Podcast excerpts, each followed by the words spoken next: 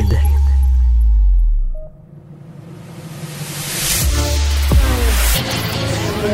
Il manie l'idée, il manie l'idée.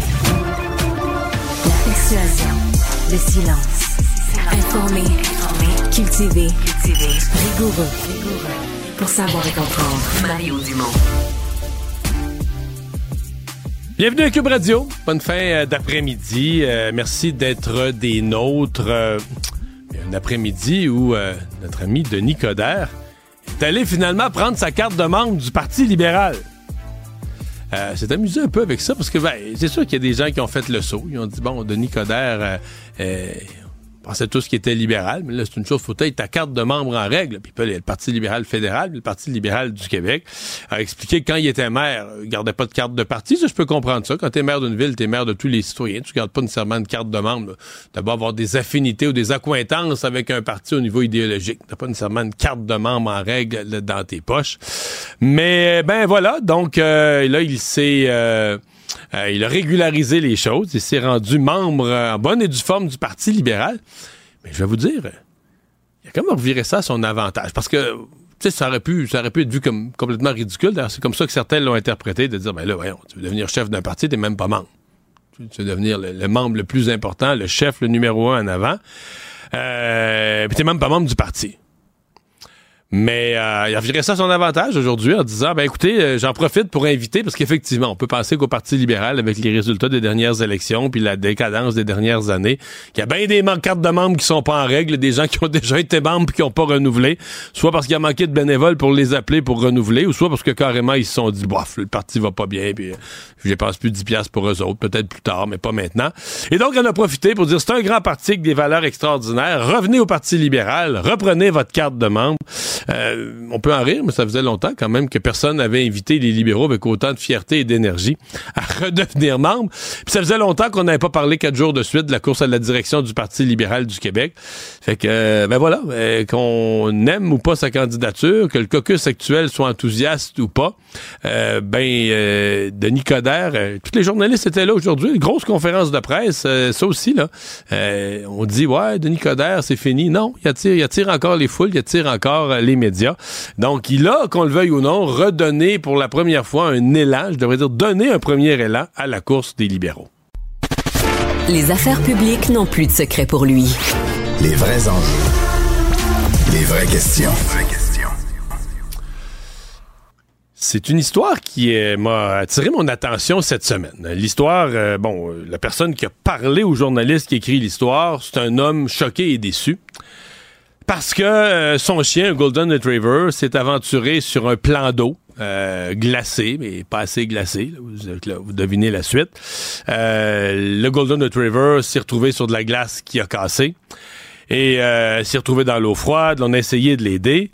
Et donc, il a appelé les pompiers sur place. L'homme a appelé les pompiers sur place et les pompiers ont dit, ben, nous, on va pas là. En d'autres termes, on risque pas, là, euh, on risque pas nos vies ou, tu on, on prend pas les, moyens extrêmes, incluant des risques qu'on prendrait pour aller sauver une personne, pour aller sauver un enfant, pour aller sauver un être humain. On les prend pas pour un chien. Et donc, c'est sûr qu'il arrive la situation tragique que le monsieur a vu son chien, son Golden Retriever, bien aimé, euh, se noyer sous les yeux de tout le monde. Et lui, quand il le raconte, quand il le raconte au journalisme, là, tu comprends qu'il est scandalisé, il dit, hey, on a des services d'urgence, on a des pompiers, mon chien est mort d'en face des pompiers. là. Les pompiers étaient là, puis ils faisaient rien. Mon chien est mort devant des pompiers qui étaient là, les bras croisés. Pierre Pilon est directeur à l'international formation et expert de l'Académie des pompiers. Monsieur Pilon, bonjour. Bonjour, M. Dumont. On descendra dans le détail des cas particuliers au fur et à mesure de notre discussion, mais commencez par me donner le principe général. Qu'est-ce qui est enseigné? Qu'est-ce que nos lois prévoient? Qu'est-ce que les directives aux pompiers le prévues dans les, grandes règles prévoient en matière de sauvetage d'animaux? Euh, le sauvetage, en fait, euh, je, vais, aller euh, un peu plus large, comme vous le dites. Euh, le sauvetage sur plan d'eau fait partie du programme d'intervention en sécurité incendie du ministère de l'Éducation. C'est une compétence qui dure 45 heures, dont une partie qui est du sauvetage sur plan d'eau avec une embarcation et une partie qui est sauvetage sur glace. Les étudiants, les, les, les aspirants sont appelés à développer des techniques de sauvetage qui sont sécuritaires. C'est-à-dire que si on prend exemple le sauvetage sur glace, ils doivent porter une habit isothermique qui les protège contre le froid, un, vêtement de flottaison individuelle et ils sont reliés avec une ligne de vie à la rive. Que s'il arrive quoi que ce soit, ils peuvent être retirés et ramenés vers la rive.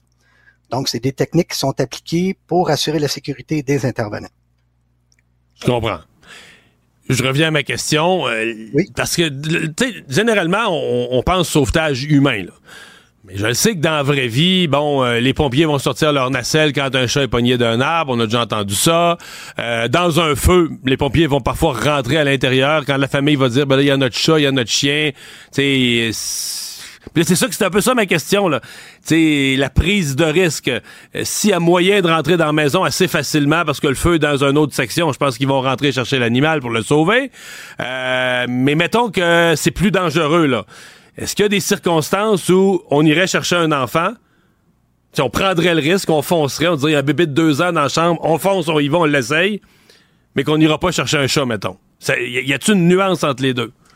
Ben, effectivement, il y a une nuance. En fait, l'officier commandant sur une scène, lorsqu'il fait l'analyse de la situation, il tient compte des faits, des probabilités, et ensuite il établit un ordre de priorité dans lequel il va pouvoir faire son plan d'intervention et déployer ses effectifs. Euh, c'est sûr que si, exemple, la glace, si on parle du cas, du cas présent, où euh, le chien est sur une glace, euh, j'ai pris connaissance de l'article que vous m'avez transmis et c'est quand même sur une rivière avec du courant, donc une glace qui pourrait être incertaine à plusieurs endroits et qui pourrait porter justement un préjudice à la vie des, des, intervenants. Donc, c'est des, des, décisions qui sont difficiles à prendre, mais qui se prennent dans des dans des secondes pour l'officier commandant. Donc, il y a beaucoup d'informations qui viennent à lui euh, ou à elle, et à ce moment-là, il doit trancher, prendre des décisions. Et, dans le cas euh, que, vous avez rapporté, la décision a été de protéger les intervenants. Malheureusement, euh, ça a hmm. causé le décès d'un golden. Je comprends. Parce qu'en rivière, vous me dites en rivière, il y a plus de risques euh, en lac. Par exemple, en lac, l'eau est stagnante. Au pire, ça va défoncer, tu vas caler. Mais si t'es attaché, c'est un équipement de flottaison, tu vas rester à la surface. Alors qu'en rivière, tu peux tomber, te cogner sur une roche. Il peut arriver d'autres événements, même si tu as pris les, moyens que vous nous avez écrit, décrits tout à l'heure. Le courant peut causer des, blessures. Oui, tout à fait. En fait, le courant pourrait amener un intervenant à passer sous la glace aussi. Euh, encore une fois, ça dépend des conditions de la rivière où est-ce qu'on se trouve. Euh, c'est sûr que dans l'article, il y a beaucoup d'éléments qui nous manquent. Euh, le monsieur. Puis ça, passer sous la glace, on veut, on peut vraiment pas ça. Là, hein. Ça, ça, c'est notre affaire. Pas du, tout, pas du tout, pas du tout. Non, on veut pas ça pour nos intervenants. Ouais. Donc vous vous dites, vous vous prenez pour acquis que le chef des opérations a regardé l'ensemble de la scène, a fait la balance des inconvénients, puis a pris la bonne décision qui était d'assurer la sécurité de son personnel devant la vie d'un chien c'est sûr que la sécurité du personnel va toujours être priorisée par rapport, exemple, à un sauvetage d'un chien ou d'un chat. Ça, c'est certain. Hmm. Hmm. Je reviens à mon exemple, je reviens dans un feu. Je, vous l'ai dit, est-ce qu'il y a un niveau de risque? Puis, tu sais, je sais, on veut pas que les intervenants décèdent. le, chef des opérations et la sécurité de son personnel, c'est la base, mais est-ce qu'il y a un niveau de risque qu'on est prêt à prendre, mettons, pour aller chercher un enfant, on dit un enfant dans la chambre au deuxième étage, le feu prend un peu plus de place, il y a de la fumée. Est-ce qu'il y a un niveau de risque qu'on est prêt à prendre pour foncer chercher un enfant qu'on va dire pour un chat ou un chien? Non, non, non, merci. Là. Effectivement, effectivement. Lorsqu'on parle d'une vie humaine, je vous dirais que les efforts, tous les efforts sont déployés pour être capable de protéger la vie humaine. Euh, de toutes les manières imaginables. exactement. Et parfois au détriment de la sécurité des intervenants même. Là. Donc, pour la vie humaine, on va euh, être prêt à prendre un risque raisonnable, avec une chance raisonnable de succès, mais les intervenants vont être prêts à se risquer eux-mêmes. Oui. Mais jamais un chef des opérations va autoriser ça pour un chien. Ben, euh, encore une fois, ça dépend de l'ensemble de la situation, M. Dumont. Euh, ça dépend des conditions de la classe, ça dépend des équipements dont il mhm. dispose pour pouvoir effectuer le sauvetage. Mhm. Il y a plusieurs éléments qui rentrent en ligne de compte là, qui doivent être mhm. évalués. Je vous pose la question, c'est-à-dire que, est-ce que c'est une obligation, est-ce que, comment je la formulerais? Est-ce que c'est une obligation légale de sauver un animal euh, ou est-ce que c'est une, euh, c'est une courtoisie que font les pompiers par, euh, pour rendre service, puis par respect, parce que les familles sont attachées à, leur animal. Vous comprenez? Je suis convaincu que nos lois, je suis convaincu que nos lois sur la sécurité publique prévoient que il est un devoir fondamental des pompiers de sauver les êtres humains. C'est ça, j'en suis convaincu que c'est écrit quelque part dans la loi. Mais est-ce que sauver un animal, c'est une telle obligation? Ou c'est plus, euh, j'ai utilisé le mot une courtoisie, ou tu sais, regarde, on est capable de le faire, puis les gens sont attachés à leur chat, puis on va le faire. Là, ou est-ce que la loi les oblige? Est-ce que quelque part, il est écrit dans, dans une directive, dans une loi, il faut sauver l'animal? Euh, non, ce n'est pas, ce n'est pas une directive et c'est pas écrit dans le texte de loi. Maintenant, on, comprend tous les deux que les animaux de, de, maison, en fait les chats, les chiens, ça fait partie des familles. Hein? Donc, euh, c'est sûr. que les, les, pompiers qui sont, intervenus sont très conscients. Tout à fait. Donc, ils sont conscients de cela. C'est sûr qu'ils vont mettre en place les mesures, ce qu'ils peuvent faire pour pouvoir les sauver. Mais dans certaines situations, ça devient trop périlleux pour les intervenants. Donc, à ce moment-là, le chef aux opérations est obligé de euh, hmm. d'arrêter l'intervention comme telle peut-être une question niaiseuse que je pose, puis euh, peut-être, ah peut non, mais je, pose une question. Sur, un chien, un chat, euh, est-ce qu'en par rapport à un incendie, en présence d'un feu, est-ce qu'ils ont le réflexe de fuir, de sortir vers la porte, ou ils ont plus. Des fois, les animaux ont des bizarres de réflexes, ou est-ce qu'ils ont le réflexe de, de se terrer quelque part en dessous d'un divan? Ou... C'est quoi le réflexe naturel de ce, des animaux de compagnie? Quand le feu est pris dans la maison, les adultes ont sorti, mettons, euh, les adultes, eux autres, ils sont, euh, ils sont sauvés le plus vite possible. Comment les animaux de compagnie réagissent de votre expérience? Euh, écoutez, souvent, ils ont des réactions qui sont très euh, je vous dirais nerveuses et tout, vont envoyer beaucoup, vont bouger beaucoup, vont prévenir la famille. Euh, généralement, ils suivent la famille vers l'extérieur, mais c'est déjà arrivé que euh, les chats, les chiens demeurent à l'intérieur et qu'on doit intervenir pour aller les chercher lorsque faire se peut, évidemment. Ouais. Puis à ce moment-là, par exemple, un chat, je suppose qu'il doit avoir la tendance de se cacher ou d'être en dessous d'un meuble. Tout à fait. Tout à fait, oui peut pas être pire pour le retrouver ou le ressortir de là. déjà le voir, l'identifier, le trouver puis le sortir là. Oui. Très, euh, très intéressant. C'est c'est une question euh, qui, qui, qui m'est venue en voyant cette intervention. Puis je comprenais le monsieur. En même temps, je me disais, ouais, moi, si j'étais chef des pompiers, c'est sûr, je, vous entends réagir, j'aurais le même réflexe. On mettra pas, mm. qu'est-ce que tu veux, un chien, c'est infiniment triste, mais c'est ça. On mettra pas la vie d'un père euh, de famille ou d'une mère de famille en jeu pour un chien. ben, très intéressant de vous, de vous entendre et d'avoir vos réponses. Pierre Pilon, directeur international formation, expertise de l'Académie des pompiers. Merci beaucoup, M. Dumont. Au revoir. Les rencontres de l'air. Lieu de rencontre où les idées se bousculent. Où la libre expression et la confrontation d'opinions secouent les conventions. Des rencontres où la discussion procure des solutions. Des rencontres où la diversité de positions enrichit la compréhension. Les rencontres contre de l'air. On parle politique avec euh, Marie Montpetit. Bonjour Marie. Salut Mario. Euh, tu veux me parler de Denis Coderre? Euh, ça aurait pu être euh, ben, quasiment un tourneau ridicule ou être très dommageable politiquement de dire tu veux devenir chef d'un parti tu n'as même pas ta carte de membre. mais là, aujourd'hui, il s'est présenté pour aller chercher sa carte de membre. A-t-il réussi l'exploit de, de revirer ça à son avantage? Écoute, faut, faut lui donner ça. C'est un, c'est un, c'est un as de la communication. Denis Coderre a mené une, opération publique à lui seul aujourd'hui, tu sais, alors qu'hier, tu sais, de quoi ça rêve un candidat? Ça rêve de faire parler de lui. Il a occupé, il a monopolisé toute la semaine le caucus du Parti libéral du Québec, dont on aurait probablement à peine entendu parler si ça n'avait pas été de la possible candidature de Denis Coderre. Puis là, hier, oups, un petit coup de Jarnac euh, qui vient d'on sait pas trop où, euh, qui qui euh, tend à souligner que ben, même s'il veut être candidat, il est pas membre du Parti libéral du Québec depuis 2010. Tu sais, tu te dis, ah, ça aurait pu être euh, ben, tu sais, un petit, une petite faiblesse. là. Ben non, Denis Coderre, fidèle à lui-même, qui fait du judo avec ça, puis qui disait, je vais renverser la vapeur, puis je vais en faire un, un, un communiqué de presse. Je vais en faire une annonce média. Je vais aller chercher ma carte de membre à la permanence du Parti libéral. Inviter tous les autres libéraux à renouveler leur carte.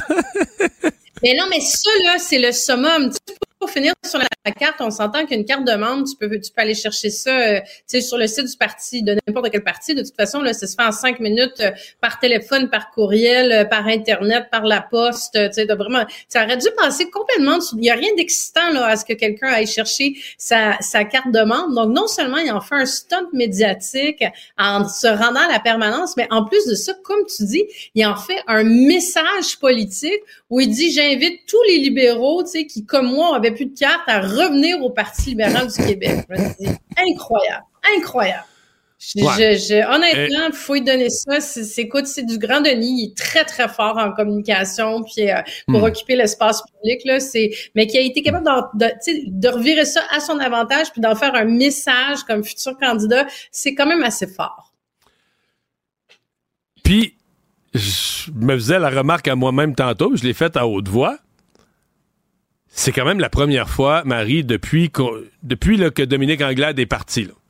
C'est la première fois qu'on parle trois, quatre jours de suite de la course au leadership du Parti libéral. Pour vrai, on n'a jamais. Généralement, on en parle une fois par trois semaines pour constater, ouais, il n'y a personne qui s'y intéresse, mais c'est la première fois que sur une séquence de quelques jours, on parle de la course. Là. Ah, exactement. Les seules fois où on en a parlé, c'est euh, euh, quand André Fortin a annoncé qu'il fermait la porte, quand Marois Risky a annoncé qu'il y allait pas, quand Monsef Déragé a annoncé qu'il y allait pas, quand Fred Beauchemin devait y aller, finalement, oups, il y a eu un petit euh, enjeu à l'interne euh, qui s'est réglé, puis là, finalement, on sait pas s'il va ou s'il va pas, mais là, effectivement, c'est... puis là, Denis, Denis Coderre a toujours pas annoncé qu'il était officiellement candidat, mais déjà, ça... là, ça commence à... Ouais, ouais, là, ça ça commence à sentir, là.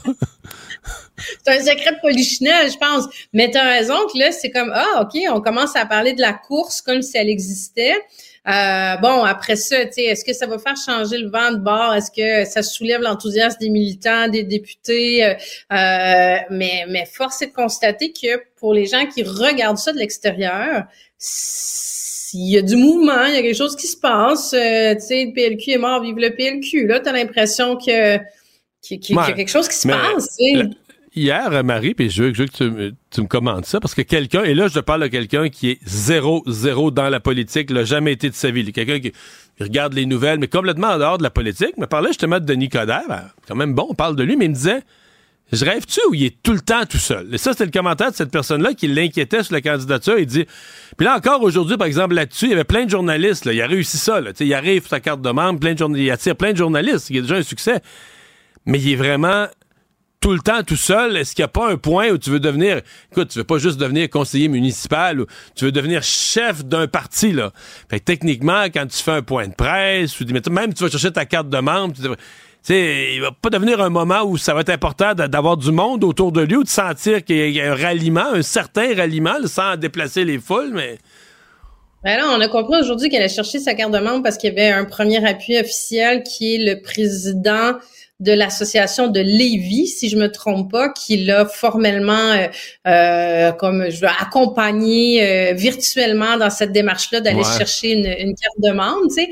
Mais moi, écoute, j'ai fait aller mes antennes à droite, à gauche, parce que je me pose un peu cette question-là. Tu sais, est-ce que Denis Coderre s'est levé un matin et s'est dit bon ben comment je peux occuper mon temps? Ah tiens, il y a une course à la chefferie. Puis tu sais, je remets pas en question le fait. Tu sais, il soulignait ça tout à l'heure. Il disait il y a des gens qui pensaient que j'étais pas libéral. genre, on remet pas ça du tout en question. Là. Non, mais tu peux être libéral sans être ben oui, c'est ça, exactement. il n'y a pas milité au sein du Parti libéral du Québec. C'est deux instances différentes, le Parti libéral du Canada puis celui du Québec, mais c'est des valeurs qui sont pas à des années-lumière non plus. Là.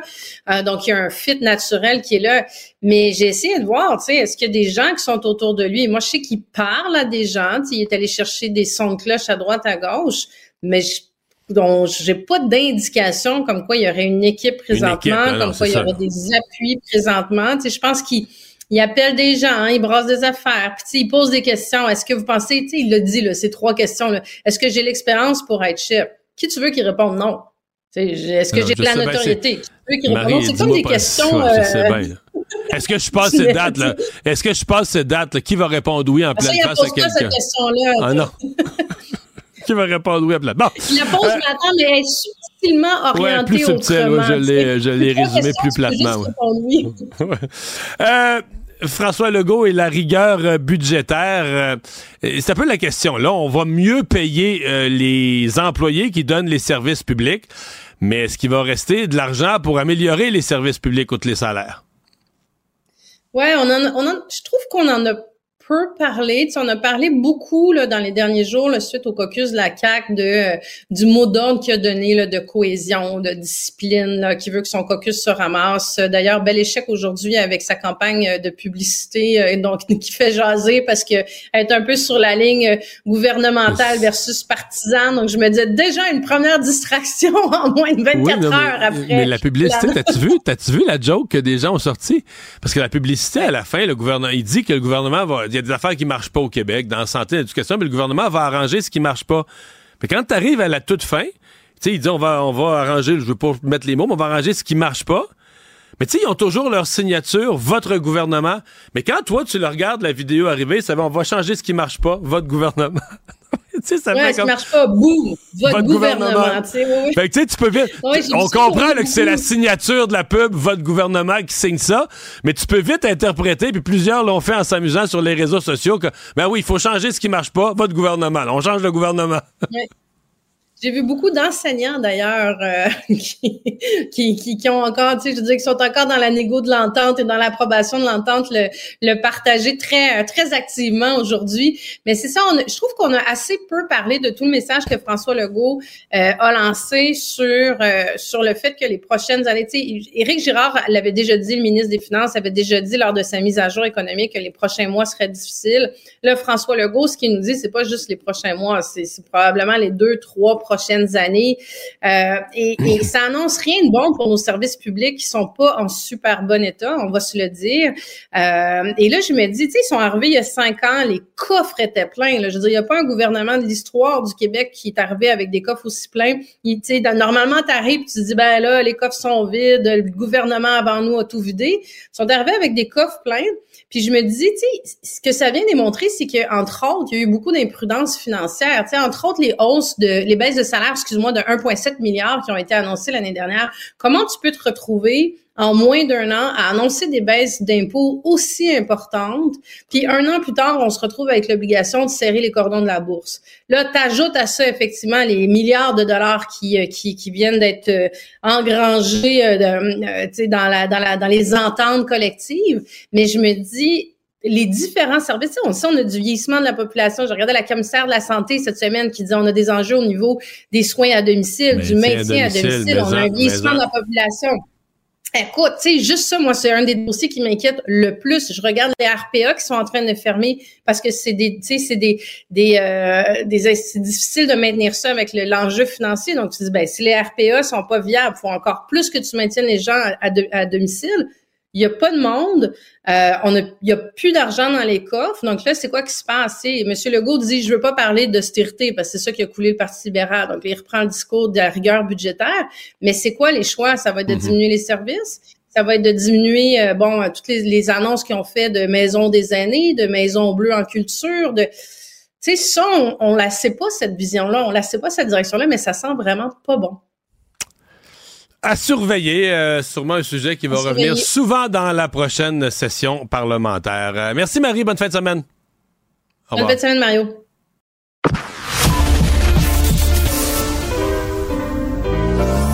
Maître vulgarisateur, il explique et communique l'inexplicable. Mario Dumont, de la musique aux oreilles. C'est 27 janvier euh, demain et c'est cette date à, la, chaque année à laquelle on rend hommage à la mémoire des victimes de l'Holocauste. Alexandre Moranville-Ouellette est avec moi. Salut Alex. Salut Marie. Euh, euh, rappel de pourquoi cette date a été retenue? C'est la date de la libération d'Auschwitz-Birkenau, hein, qui est le plus célèbre de tous les camps, tristement célèbre, faut-il le dire, là, des camps de la mort nazie. 79e anniversaire de la libération par les soviétiques, hein, parce que c'est en Pologne, donc sur le front est. Faut pas l'oublier, c'est l'armée russe, c'est l'armée soviétique qui est débarqué là. Qui est débarqué à cet endroit-là. Et donc, ça va être le, ce 79e anniversaire de la libération. Puis c'est la date qu'on a choisie pour souligner l'Holocauste. Puis c'est vraiment, quand on dit le souligner, c'est s'en rappeler, s'en souvenir comme un triste événement dans l'histoire humaine. Là. On parle d'un des génocides les plus organisés, méticuleux de l'histoire humaine. 6 millions de juifs qui ont été assassinés en Europe. On parle aussi de centaines de milliers d'autres opposants politiques, des handicapés, des noirs, des tziganes, des romanichels. Tout toutes sortes de communautés qui étaient des indésirables par les nazis, qui avaient été désignés comme ça, puis qui ont été là, systématiquement massacrés. Je rappelle les faits, c'est horrible, on les, on les déportait en train dans des camps d'extermination et ou de travail, puis dans lesquels cas on avait... Mais dans beaucoup de cas, c'était les deux. C'est-à-dire qu'il débarquait du train, il y avait un docteur qui regardait en une minute et demie, puis il choisissait la crème pour le travail. ce qui apparaissait musclé, solide, en santé, tout ça, envoyez-moi ça au camp de travail. Pour ce qui était le reste, euh, ouais, ben, c'était, oui, on le sait, c'était des douches, hein, ou ce qui avait l'apparence d'être des douches dans lesquelles on déversait là, des petites capsules de gaz Zyklon B qui étaient utilisées pour gazer ni plus ni moins les gens qui croyaient rentrer dans une douche comme mm. ça puis qui en ressortaient véritablement jamais. Donc, de manière industrielle, on organisait tout ça. Mais en fait, il, faut euh, quand on va à Auschwitz, c'est là que tu le comprends pleinement. C'est-à-dire que Auschwitz, c'est petit. Mais c'est petit, tu sais, c'est comme un c'est quasiment organisé comme un camp de scolaire, là, tu sais, c'est petit, les, choses tout en rangée pour mettre du monde. les uns les autres. Mais tu sais, l'espace est... Et là, tu comprends qu'à un moment donné, ils se sont dit, ils ont fait carrément des mathématiques, ils ont dit au nombre de juifs qu'on a éliminés, on n'arrive pas ici. Là, tu comprends? Ça va tout se remplir, ça déborde. Et là, ils ont demandé à un ingénieur industriel, quelqu'un qui avait déjà travaillé en usine, à dire, regarde, là, faut que tu nous fasses quelque chose pour éliminer des êtres humains, mais du volume, là. Et là, ils ont construit Birkenau, mais là, là, là, ils sont allés un petit peu en dehors de la ville, juste un petit peu, une couple de kilomètres plus loin. Là où il y avait. Mais c'est la même affaire qu'une industrie qui ferait des bottines ou qui ferait n'importe quoi. Tu regarde, ici, on a du terrain, là, puis euh, fais-moi ça, ça à longueur, puis au bout, les fours, puis c'est foutu tu capotes, tu dis, OK, là, ils ont dit, là, on fait une affaire, puis des, des rangées droites, ça va aller plus vite. Tout est organisé comme en génie industriel, en génie pour dire, faut, faut, faut que ça opère, là. On a du nombre à faire, on a du... Tu peux pas croire que ça a été fait, ça a été pensé pour exterminer des êtres humains, L'expression que tu viens d'utiliser est intéressante dans ce cas-ci, Mario. Tu peux pas croire que, parce qu'effectivement, ça semble, tellement énorme que ça vient choquer, ça vient heurter, mais c'est réel. Ça reste un fait empirique, historique, puis c'est un des éléments, des événements. Documenté. L'armée russe ont été les premiers qui ont documenté tout ça, ce qu'ils avaient vu, ce qu'ils avaient trouvé. Euh. Mais malgré le fait que ce soit un des événements les plus documentés de l'histoire humaine, Mario, ça reste un des éléments qui est le plus nié aussi dans l'histoire contemporaine. Puis par les complotistes. Par des complotistes, par des néo-nazis, par un beau mélange des deux. Puis c'est vraiment de ça euh, que je voulais parler dans ma série Balado. Ce n'est qu'une théorie que je réalise ici. C'est ton premier de l'année, là. C'est le premier de la deuxième saison que j'ai tenu à faire. Entre autres, j'y parle aussi des théories plus farfelues, plus rigolotes peut-être sur les nazis, comme quoi Hitler ne serait pas mort après la guerre, qu'il y aurait une base secrète des nazis en Antarctique. je sors toutes sortes de ces théories-là, mais au-delà de ça, en tout premier lieu, je voulais parler vraiment du négationnisme parce que c'est un courant qui est encore étonnamment très fort. Là. Des, gens, qui disent que tout ça, c'est pas arrivé. C'est pas arrivé ou c'est arrivé de manière beaucoup moins importante ou beaucoup moins grave. Puis bien évidemment, derrière des courants comme ça, on va souvent retrouver ben, des mouvements néo-nazis, des mouvements d'extrême droite, antisémites, qui vont dire par exemple, ah, c'est pas vrai, 6 millions de juifs, c'est bien moins que ça. Ou qui vont dire, ah, ben, ça se peut pas qu'ils organisé tout ça, c'est de la propagande des alliés pour déclencher la guerre contre les nazis. C'est pas les nazis qui ont voulu la guerre, c'est les alliés, puis ils ont utilisé les juifs comme prétexte. Parce que je vous dis, c'est repartagé encore de nos jours avec tout ce qu'on a comme preuve matérielle c'est ce qui justifie justement une journée comme celle de demain, du 27 janvier, mais qui justifie aussi les différents musées de l'Holocauste qu'on retrouve un hmm. peu partout dans le monde. pour au moins informer les nouvelles générations de la réalité, le faire un contrepoids aux pires conneries qu'ils peuvent lire sur les réseaux sociaux. Ouais, parce que c'est... Puis il y a particulièrement en ce moment, c'est, ça se répand comme des traînées de poudre sur les réseaux sociaux, là, une remontée de l'antisémitisme, qui est pas étrangère, bien évidemment, au conflit qui se passe entre Israël et le Hamas. Puis les critiques de l'État d'Israël, faut faire attention, c'est pas de l'antisémitisme nécessairement. D'être capable de critiquer, critiquer Netanyahou, ses décisions, les actions de l'armée, les, bombardements de Gaza. Tu, tu peux être contre ça, mais ça fait pas de toi quelqu'un qui haït les Juifs. Mais après ça, il y a de l'antisémitisme. Sur les campus aux États-Unis, on a vu un antisémitisme fou. Les étudiants juifs savaient plus où se mettre, pouvaient plus aller à l'école. Ouais, c'est et, c'est quelque chose qui a proliféré particulièrement sur le réseau social X, anciennement Twitter, qui est maintenant la propriété du multimilliardaire Elon Musk, hein, l'homme le plus riche de la planète. Mais qui est converti là maintenant. Il est allé lundi lui-même à Auschwitz-Birkenau, Mario, là, un lieu que toi et moi on a déjà visité là, euh, de nos yeux vus. Et pour M. Musk, ben, il avait comme pas le choix de faire ce passage-là parce qu'il a été accusé et taxé d'antisémitisme crasse. Là. Au mois de novembre dernier, il y avait quelqu'un sur Twitter qui disait justement Ah, euh, en ce moment, la haine la plus importante, ben, c'est les Juifs qui profitent de la haine des Blancs et qui font proliférer la haine des Blancs. Et là, ben, il avait répondu à ça Tu as dit l'exacte vérité. Toi qui as dit la vérité. Et la Maison Blanche aux États-Unis est intervenue pour dire que, que Elon Musk, c'est absolument insupportable ce qu'il faisait. Mais sur son sur X, Mario, en ce moment, la situation a jamais été aussi grave. Des comptes vérifiés, là, tu sais, qui ont les beaux petits crochets, là, qui repartagent des discours d'Hitler. Sur X, là, j'en ai vu et vu et revu des publicités, là, de pages néo-nazis, de théories complotistes antisémites qui sont repartagées, là, dans les publicités sur les côtés sur X, à côté de contenu Disney. Des fois, c'est, c'est, c'est Personne absolument- barre ça. ben, Elon Musk a supprimé presque l'entièreté de l'équipe de modération de contenu qui existait sur X. Et c'est ce qui fait que c'est un des réseaux sociaux en ce moment qui devient un égout à ciel ouvert. Quand je parlais des musées de l'Holocauste, ils sont essentiels en ce moment pour ramener justement les faits, puis être capable de, de remettre justement les témoignages de l'avant. Pour mon balado, j'ai eu le plaisir là, de m'entretenir avec Monsieur Eli Dawang, qui aujourd'hui a 91 ans. Lui, c'est un enfant de 6 ans en France, un juif lituanien qui habitant à la France. Lorsque les Allemands sont entrés en France, il m'a fait, Marion, on va écouter un petit extrait, un compte rendu au départ là, de ce qui se passait près des bouches de métro quand on a commencé à accueillir des juifs. Les autorités qui étaient les bouches de métro pour voir qui sortait. Ils cherchaient des hommes, des juifs, des juifs étrangers. Et si vous aviez la physionomie d'un d'un juif, le gros nez, les gros sourcils, les cheveux noirs, peut-être le, teint un peu plus bronzé que les Français, ils vous demandaient des papiers. Et plus de 4000 juifs ont été arrêtés Tém- témoignage vraiment choc que Il y, je en vous a, il y invite en à a de moins en moins là, des témoins vivants de cette époque-là. Ils sont de plus en plus rares, évidemment, avec les années qui, qui passent. Merci, Alexandre. Salut. Les affaires publiques n'ont plus de secret pour lui. Les vrais enjeux. Les vraies questions. Vous travaillez en télétravail, vous communiquez entre collègues via Teams. Ben peut-être qu'aujourd'hui vous avez cru à la théorie du complot. Ça marchait pas fort fort. Hein? Panne généralisée pour Teams. Puis je vous parle de ça parce que anecdote de studio là, nous on fonctionne 100% par Teams. Vous auriez dû nous voir aujourd'hui. On avait Benoît Dutrisac qui recevait pas euh, sa, sa liste de sujets. On avait Flavie à la recherche l'autre bord de la ville qui faisait des signes. Mais je t'ai envoyé. Puis là, lui, il recevait pas. On a joué au chat et à la souris comme ça là, aujourd'hui à la journée longue. Donc, je sais pas comment ça s'est passé pour vous, mais hein, ceci explique cela. Par chance que c'est euh, vendredi. Mais je vous invite à rester à l'écoute de Cube cette fin de semaine. Il y a diverses façons de le faire, que ce soit au cube.ca dans la section radio, que ce soit via l'application de Cube. Puis je le sais, on a fait une mise à jour. On l'a pas fait de gaieté de cœur, c'est qu'on avait vraiment pas le choix. Puis là, ça a changé un petit peu vos habitudes.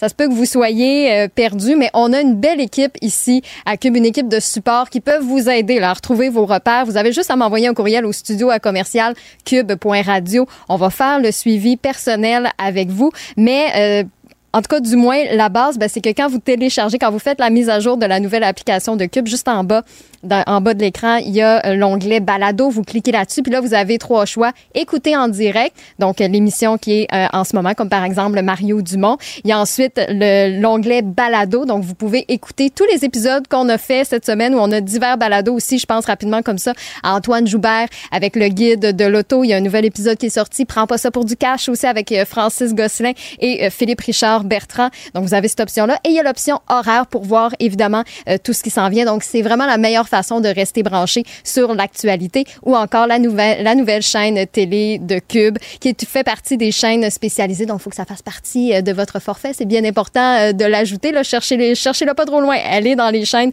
spécialisées. Donc si vous êtes avec Elix, c'est le canal 70 et Club Illico, c'est le 651. Et je vous rappelle que justement pour nos téléspectateurs, nos auditeurs, ben, on a pour vous une collaboration avec Isabelle Huot.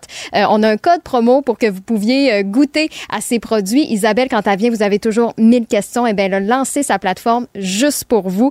Et euh, c'est comme un peu une épicerie en ligne. Vous pouvez acheter des collations, des tartines. Tout ça, c'est santé, c'est équilibré, c'est pensé par Isabelle, qui est docteur en nutrition. Donc, Cube 15, QUB 15, code promo qui va vous donner 15 de rabais sur votre prochaine commande de 150 et plus. isabellehuot.com pour les détails.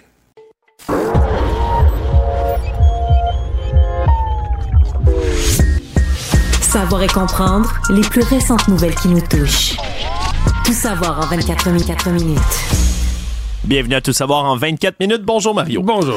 C'est officiel aujourd'hui, les travaux qui ont pu reprendre pour la future usine de batterie Nordvolt en Montérégie. là, après cette injonction de la Cour qui avait été mise en place, ou plutôt demandée par le Centre québécois du droit de l'environnement et trois autres plaignants qui finalement mais ont n'ont pas eu raison le face au juge David Collier qui a rendu une décision de 13 pages aujourd'hui en disant qu'on n'a pas réussi de ce côté-là à faire valoir les arguments qui étaient sérieux ou qui permettaient de douter à première vue de la validité de l'autorisation qui a été donnée par le ministère de l'Environnement pour que Nordvolt puisse commencer à déboiser là, ce fameux énorme terrain de la Montérégie, tout près de Saint-Basile-le-Grand, où on va construire la future usine de batterie, le plus grand projet là, récent euh, dans l'histoire du Québec là, de, de, de, au niveau Grand projet économique. industriel, dit-on, ouais, de l'histoire du Québec.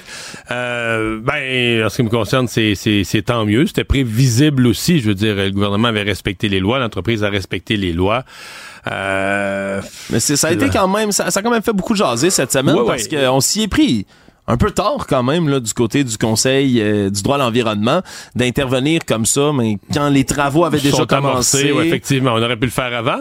Puis, puis moi, je me suis déjà exprimé, c'est-à-dire que si tu as un terrain industriel, il est là, là puis il, est, il est zoné industriel, puis tu penses qu'il y a une valeur écologique extraordinaire, intervient tout de suite. interviens tout de suite. Fais-le, euh, fais des démarches pour le faire transformer en tout ou en partie en parc protégé, en, en sanctuaire, en parc national, je sais pas. Mais fais-le protéger. Je veux dire, euh, euh, assure-toi que le gouvernement ne l'offrira plus euh, dans le monde entier aux investisseurs de partout comme un terrain industriel. En même temps, faut voir ce que c'est. C'est un terrain, on dit c'est c'est comme un terrain industriel, mais c'est un terrain industriel. Je le répète pour les gens qui ne l'auraient pas encore entendu. C'est quand même l'ancien terrain de la CIL, où on a produit pendant des années des armes, des explosifs, de la peinture. Les plus vieux se souviennent de la, CI de la CIL.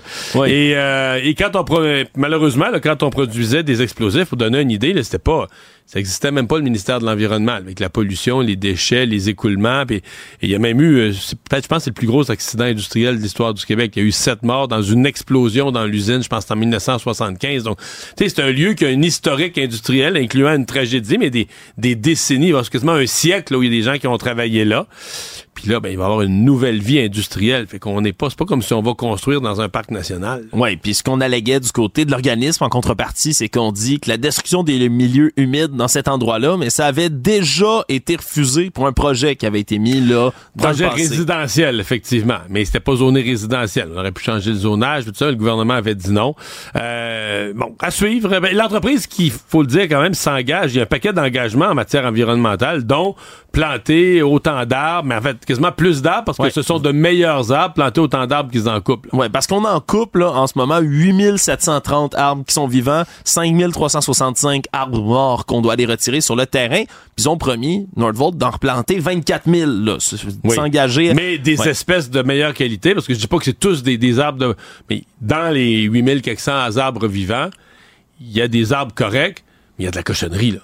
Il y a des arbres qui ont repoussé là, tu sais, sur un terrain abandonné. C'est, c'est des bouleaux, des peupliers, des, des trempes, des cochonneries, des, des arbres qui poussent là, quand, quand tu cultives pas. Ben, quelque chose qui pousse, là, mais c'est, c'est pas... euh, on parle pas nécessairement des espèces là, extraordinaires. Eux disent on va, va planter des espèces plus intéressantes. Donc, Voilà. euh, Donc, les travaux... parce que je note quand même que Nordvolt n'a pas perdu de temps. Là. Ils ont eu l'injonction à midi et 10. À midi et demi, on a annoncé on reprend les travaux. Puis je pense qu'à une heure, le monde était sur le terrain. Là. Ouais, eux qui devaient quand même être déjà préparés Oui, oui, là, oui, à attendre la, la décision de la Cour, puis qui se sont montrés bons joueurs quand même, hein, qui ont dit on a, on a entendu la décision de la Cour supérieure, on respecte tout ça, on reprend nos travaux, mais quand même, il y a les actes de sabotage hein, qui ont été faits sur ce terrain-là entre-temps. Il faudra voir, j'imagine, là, dans les prochains jours, dans les prochaines semaines, si ça va avoir un impact significatif sur l'avancement des travaux. Mais pour l'instant, là, on poursuit les démarches du côté de Nordvolt, mais aussi du Centre québécois de droit à l'environnement, qui, eux, l'ont dit vouloir poursuivre, encore une fois, les démarches, vont analyser la décision avec un cabinet d'avocats pour savoir s'ils vont faire appel de tout ça. Donc, c'est une saga qui est pas nécessairement terminée non plus de ce côté-là. Tout savoir en 24 minutes. Ça fait beaucoup jaser au niveau fédéral, Mario, la visite d'un je vais dire d'un éminent personnage, mais je vais peut-être dire un éminent personnage pour certains. L'ancien présentateur vedette de la droite américaine, Tucker Carlson, qui était de passage en Alberta cette semaine, mais qui a fait réagir particulièrement ici au Québec pour des propos qu'il a tenus. Propos, on pourrait dire surprenant, étonnant, choquant peut-être pour certains. Tucker Carlson qui depuis longtemps, on se souviendra, quand il était encore à Fox News, voulait faire un documentaire on s'entend un documentaire, je le mets entre énormes guillemets, voulait faire un documentaire pour expliquer à quel point le Canada était une dictature sous Justin Trudeau, que les gens avaient plus de droits, que ça se passait mal, que c'est vraiment un état là, tyrannique, chose qu'il a répété alors qu'il était quand même là à guichet fermé à Calgary devant une salle comble. Et oui, a répété que Justin Trudeau était un gouvernement fasciste, hein, son gouvernement, ni plus ni moins, qui détestait les Canadiens, que tous les médias, là, incluant nous ici à Cube, sommes contrôlés par les médias, par le gouvernement de M. Trudeau. Mais surtout, c'est ses propos sur Montréal, le français maintenant, qui font réagir jusqu'ici. On peut écouter un peu Tucker Carlson. I mean, I'm going to say the most controversial thing ever. I watched when Montreal was cleansed of its Anglo legacy. And I'm not anti-French, just for the just for the record, at all. But I am Anglo, and I had friends in Montreal. And in the span of a generation, like that's all gone. They were forced out. L'anglais, ce qui explique, il dit, c'est, je veux dire, la chose la plus controversée. Moi, j'ai vu être Montréal être nettoyé de son héritage anglophone. Je suis pas du tout anti-français, mais dans l'espace d'une génération, tout a disparu. Tous les Anglais ont été forcés de partir, de quitter Montréal. Je suis pas sûr qu'il est venu se promener à Montréal, Mario. c'est, moi, je dois dire, je vois des gens qui réagissent très émotivement. D'abord, je n'ai jamais écouté Tucker Carlson. Euh, le peu que j'ai entendu de lui, euh, ça a plus tendance à m'amuser. C'est que c'est assez grotesque, là, qui, qui exagère là, pour avoir des clics. En plus, il travaillait pour Fox avant. Bon, il est devenu champion des codes d'écoute, mais là, il travaille plus pour Fox. Il a été mis dehors. Puis c'est évident qu'il marche au clic. Là, il fait qu'il faut qu'il dise les affaires les plus grosses, les plus énormes pour que ça fasse de, la manchette. Je, on dirait, moi... Euh, l'affaire qui l'a fait mettre dehors de Fox, on dirait que je suis pas surpris de ça. C'est toujours de même que je l'ai vu. Tu sais, il s'est fait mettre dehors de Fox. Bon, c'est sûr qu'il a généré par ses conneries qu'il a dit en ondes des poursuites de centaines de millions. Euh, oui. Euh, bon, tout autour du fait que le vote était arrangé, puis que Trump a gagné, puis que les machines de vote étaient arrangées, puis tout ça. Mais la vraie histoire pour moi dans ça, c'est quand on a su que, ouais, mais quand lui, il parlait dans le bureau, pas, de, pas de micro, pas de caméra, il parlait dans le bureau à une collègue. Là. Avec des textos et des courriels? Ben oui, des textos, des courriels, tout ça. Il disait que Trump avait perdu l'élection. Il n'y avait aucune, aucune théorie que l'élection avait été volée. Trump avait perdu l'élection, puis c'était ça, puis c'était tout. Il y, a des, preuves matérielles qui, ont été prises. qui faisaient en ondes un show contraire à sa véritable pensée. Il y a des preuves matérielles qui existent, qui ont été présentées en cours, comme quoi M. Carlson lui-même ben, savait que Donald Trump avait perdu l'élection, n'était parfaitement conscient, croyait pas du tout aux théories du vol d'élection, mais faisait des codes d'écoute à longueur de soirée en ondes à parler de ça. C'est pour ça que...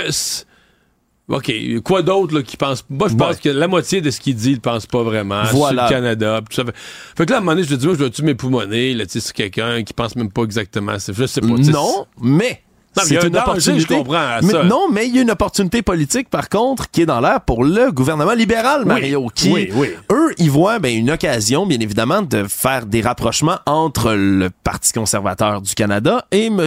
Carlson disons Pierre Poilievre, lui, n'était pas présent dans cet endroit-là, mais il y a une figure quand même importante, si on veut, du grand mouvement conservateur dans le Canada qui était là.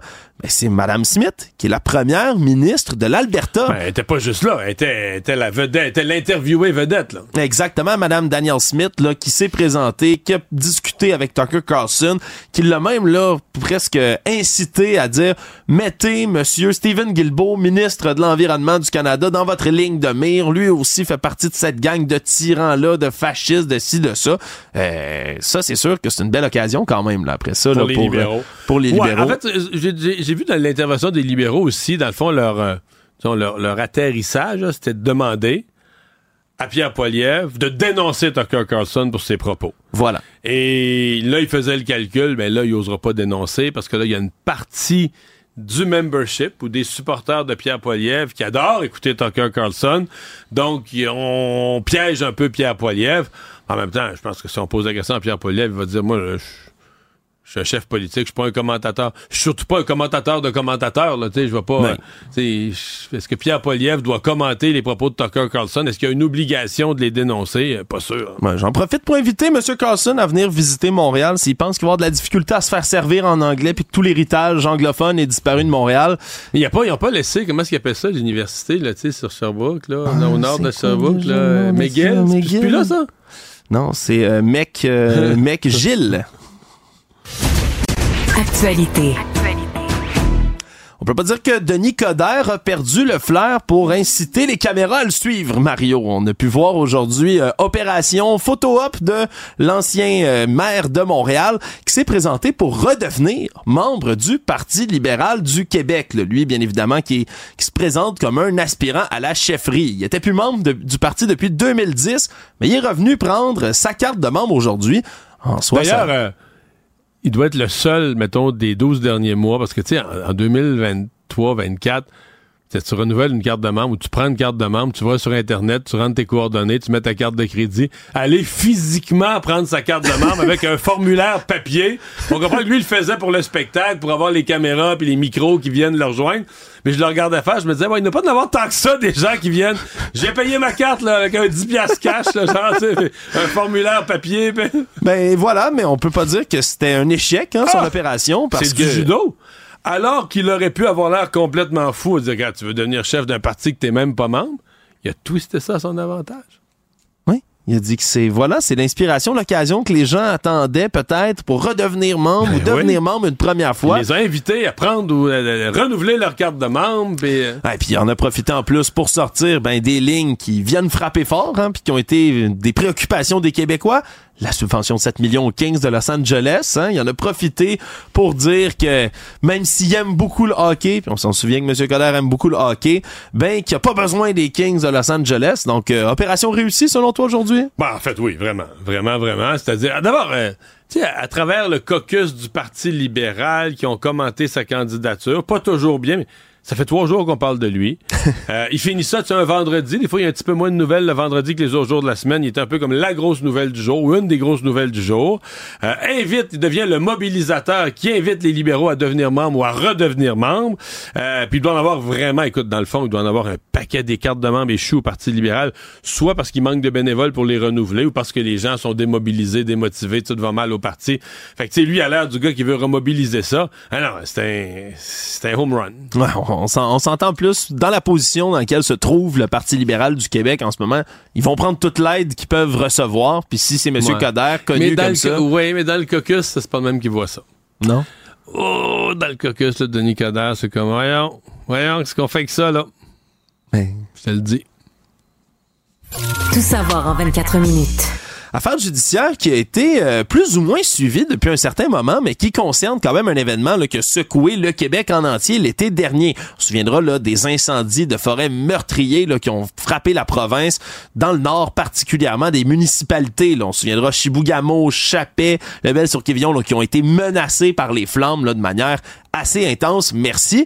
Mais ce qu'on sait aussi maintenant, c'est que oui, il y avait des incendies allumés par la foudre, par les circonstances naturelles, la sécheresse, le manque de précipitations, mais aussi par un certain, individu, un certain individu dans le nord du Québec, M. Brian Paré de Chibougamau, un homme de 38 ans qui a allumé pas moins de 14 incendies criminels entre le 29 mai et le 5 septembre. Et là, on apprend là, depuis qu'il a plaidé coupable de ces incendies criminels-là, mais on apprend pas mal plus sur Ouais, parce que là, ce qui s'est on, a, on a un collègue du journal qui est monté à Chibougamau qui a fouillé ça, puis je te dirais, euh, Alexandre, si c'était pas vrai, là, si c'était un film, je te dirais, cette histoire-là est hyper intéressante. Là, tu la lis, puis elle, elle- elle est comme épeurante, là, tu sais, elle comme tu dis, OK, mais gars, c'est tout un, tout un malade, mais l'histoire, euh, tout ce qu'on apprend, c'est un des articles les plus fascinants. C'est juste que tu dis, OK, mais c'est vrai, ça s'est vraiment passé dans une petite ville, Chibougamau, c'est vraiment arrivé, puis euh, créant des incendies qui, ont, qui auraient pu avoir des, créé des dommages encore pires que ceux qu'on a créés. Absolument. Là. Ce qu'on comprend en ce moment, mais c'est un cas qui est unique dans l'histoire du Québec, voire même peut-être du Canada. là. Les Ouais, avocats. les, les procureurs disent qu'il n'y a même pas de précédent. Maintenant, pour trouver une peine de prison, il n'y a pas de précédent euh, il n'y a jamais eu des incendies comme ça qui ont menacé aussi concrètement la vie d'un aussi grand nombre de personnes qui ont été allumées par quelqu'un. là. Évacuer une ville au complet parce que quelqu'un Ouais, a allumé un incendie comme ça. là. Non, non, c'est ça, c'est pas une pizzeria, c'est même pas un, un incendie qui frappe, d'accord, un pâté de maison, un bâtiment, un pâté de maison, ok, un quartier ou une ville au complet. Mais là, c'est vraiment du jamais vu et on est en train de chercher dans la jurisprudence sans trouver, mais qu'est-ce qu'on va donner comme peine à un homme qui a allumé 14 incendies comme ça? Parce que Brian Parry est plaidé coupable le 15 janvier dernier, puis ça permet maintenant de révéler aussi les détails de l'enquête de comment ils ont fini par le coincer parce que on lui a fait subir à lui une évaluation psychiatrique là, lors de pour savoir s'il était apte à subir son procès. On a déjà évalué que c'est un homme qui comprend c'est quoi le bien et le mal, qu'il comprenait au moment des faits. Donc c'est on peut écarter quand même cette Et, il semble conscient des gestes qu'il a posés. Là. Ouais, puis lui qui est allé les allumer là, puis l'enquête est assez fascinante, merci. Là. Au départ, les policiers qui ont été appelés un peu par les pompiers puis les experts en incendie qui trouvaient que ben il y en avait un peu trop là des incendies qui s'allumaient en ce moment là. Le service des incendies de la ville de Chappé entre autres qui disait "Ouais, euh, OK, la foudre, mais il arrête pas d'avoir des incendies qui s'allument." Pas sûr, pas sûr que ce soit la foule. Et finalement, ben, on a mis, là, même la Subfeu qui déclarait que c'était du jamais vu, ben, les policiers s'en sont mêlés puis se sont rendus compte que sur place de certains brasiers, par exemple le feu qu'on appelait le feu 227 et le feu 228, ben, il y avait des bouteilles de butane, des morceaux de bois, des morceaux de plastique qui étaient retrouvés, là, vraiment des accélérants pour créer un feu, en partir un qui était retrouvé sur place. Et là, ben, se sont mis à suivre ces endroits-là et ont trouvé que, ben, il y avait un homme qui passait toujours dans le même coin.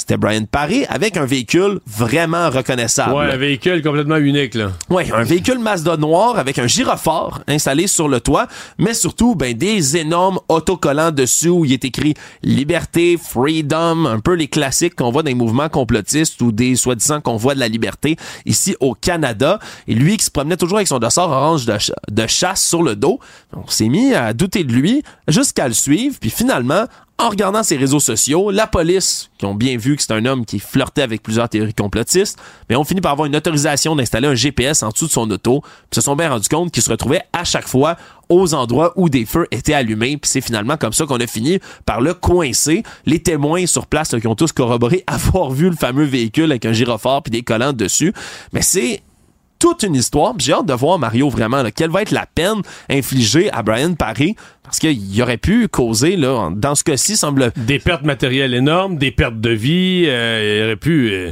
ouais ça aurait pu être encore plus dramatique. là. Heureusement les incendies ont été là pour la plupart là, contrôlés, maîtrisés au Québec là, sans qu'il y ait des Puis pertes de vie perte, majeures. euh, il reste que c'est du bois, là, il y a une perte financière, là, ça a une valeur. là, Écologique sur- aussi. Une valeur écologique, une valeur financière. Je veux dire, c'est fou les dommages qu'un individu a pu, a pu créer. Alors, comment tu le fais, euh, comment tu le fais payer pour ça? Ça va être à, ça va être à surveiller, mais quelle, euh, quelle histoire? Économie. Si vous faites partie des gens qui utilisent l'application Teams hein, de Microsoft aujourd'hui, surprenez-vous pas si vous avez eu bien des difficultés. Pas seulement votre entreprise qui l'éprouve, fort probablement, parce que l'application Teams en elle-même du côté de Microsoft aujourd'hui a eu un problème réseau majeur. On dit que c'est une partie des services de Teams qui ont été suspendus. Premier pic vers 11 heures ce matin, puis après ça... Est-ce que c'est vers- du sabotage, du piratage? Est-ce que Microsoft reconnaît quelque chose ou explique quelque chose? on parle d'une panne importante de réseau. C'est ce qu'on dit pour l'instant, donc semble pas être lié à de la cybercriminalité, à du piratage, à du rançongiciel ou quelque quelque chose que ce soit dans, de cet acabit-là, mais quand même, ça a été, euh, ça a causé des problèmes. Aujourd'hui, on se rend compte qu'il y a des plateformes comme ça qu'on croit universelles, là, puis qui font le tour du monde. Ben, ça a quand même des défauts, puis des fois, ça peut planter comme ça dans une journée de travail. Le monde. Mais The qui also plante- of the view that Israel must take measures within its power to prevent and punish the direct and public incitement to commit genocide in relation to the members of the Palestinian group in the Gaza Strip. Qu'on entendait ici, c'est la Cour internationale de justice qui a rendu ce matin un verdict qui était très, très attendu au sujet ben, d'Israël et des accusations de génocide qui tombent contre l'État hébreu pour ces bombardements dans l'enclave de la bande de Gaza en ce moment. Et là, ben, on a tranché sans évoquer un cessez-le-feu, comme ça avait été demandé par plusieurs personnes. On a dit que Israël doit prévenir tout éventuel acte de génocide et permettre l'accès à de l'aide humanitaire dans Gaza. On se comprend, c'est un jugement de la Cour internationale de justice. C'est pas nécessairement quelque chose qui, qui, qui peut être puni par une loi de l'État lui-même. mais, c'est une pression morale. Une pression morale qui est nulle sur un pays, mettons comme la Russie, qui s'en fout de, de l'opinion internationale qui a un peu accepté d'être vu comme un voyou là, dans le monde occidental. Que, que, les élections sont pas vraiment libres, qu'il n'y a pas vraiment de droit de liberté d'expression. Pour Israël, c'est une pression morale réelle. C'est un pays qui veut quand même, justement, pas être traité comme un pays euh, de, de, de, deuxième classe, qui veut être vu comme une démocratie respectée par les Américains, par l'Europe. Donc, euh, c'est pas exécutoire comme jugement, là, mais c'est une pression morale très importante. Oui, doivent prendre tout en leur pouvoir en ce moment pour prévenir des actes de génocide et il doit pas y avoir de dirigeants qui font des déclarations qui pourraient inciter au génocide. on se souviendra, au tout début de l'opération lancée par Israël en représailles contre le Hamas, ben on a eu droit à des propos quand même là, des entre autres de hauts placés au niveau du gouvernement israélien qui parlaient des gens qui étaient là comme des animaux, ni plus ni moins, ce qui aurait pu être perçu justement comme une incitation au génocide. Je rappelle, c'est l'Afrique du Sud qui a initié la procédure en estimant selon eux qu'Israël venait violer la Convention des Nations Unies sur le génocide qui a été instaurée au lendemain de la Seconde Guerre mondiale et de l'Holocauste. On en parlait plus tôt en l'émission. C'est quand même la, suite, si on veut, logique de ces tristes événements-là. Donc, on, on a pu avoir ce jugement aujourd'hui. Reste à voir qu'est-ce que ça pourra donner en termes de résultats concrets sur le terrain, parce qu'on peut s'attendre à ce qu'il y ait des États qui commencent à faire des pressions oui, morales, mais peut-être financières éventuellement, quelque chose qui pourrait venir affecter l'État d'Israël. On va essayer de surveiller ce que le Canada va répondre à ça. Tout savoir en 24 minutes. On continue de suivre un des nombreux procès de l'ex-président américain Donald Trump. Aujourd'hui, cette fois-ci, ben, c'est le procès en diffamation que lui intente à New York, là, l'écrivaine E. Jean Carroll. Tout ça suivant les accusations de viol contre elle faites par Monsieur Trump, pour lequel il a été condamné devant un tribunal, je le rappelle. Mais ce qui a retenu l'attention aujourd'hui, c'est que dans ce procès-là, ben, on a vraiment, là, toute une confrontation entre et le juge dans cette histoire-là, mais aussi le juge de West Kaplan, mais Monsieur Trump et son avocate elle-même, qui semble à moins que ce soit, puis on commence à y douter, peut-être une stratégie de son avocate, mais qui semble ignorer des règles de base de la Cour, Mario. Son avocate qui prend trop de temps pour, par exemple, présenter une motion de preuve au, au, jury dans cette histoire-là, qui va prendre beaucoup de temps. Et pendant qu'on parle, on a une décision du jury. Oui, voilà, le jury vient de condamner M. Trump à payer 83,3 millions de dommages et, intérêts à Mme E. Jean Carroll, lui qui lui devait déjà 5 millions de dollars en lien avec la plainte d'agression sexuelle qui, est survenue il y a 28 ans. Donc c'est un montant beaucoup plus substantiel. le 83. on parlait la dernière fois, c'était 5 millions. 5 millions dernière fois pour l'accusation de viol, pour la diffamation qui entoure ce viol-là. Parce qu'il faut comprendre, M. Trump, lui, n'a jamais arrêté de dire et c'est ce qu'il faisait encore une fois au procès aujourd'hui. Il continue à dire qu'il connaissait pas cette femme-là, qu'il l'a jamais vue de sa vie, l'a traité de de tous les noms, de faire ça pour de l'argent, d'être une menteuse, vraiment là, de tous les noms. c'est d'ailleurs ce qu'il a fait aujourd'hui, il s'est levé en plein milieu là, des déclarations de fermeture du procès, puis il, a sacré son camp en bon français là, de la salle d'audience. Tu sais, on dit politiquement ça va bien, ses affaires, il mène, il a gagné au New Hampshire cette semaine, il avait gagné l'Iowa la semaine passée. Mais il est Mossad, le Donald. Il pensait que Mme Haley allait se retirer de la course. Il était furieux qu'elle se retire pas. Elle a perdu au New Hampshire. Il pensait que lui, elle allait rester seul dans la course. Hier, il est parti du tribunal furax, vraiment furieux.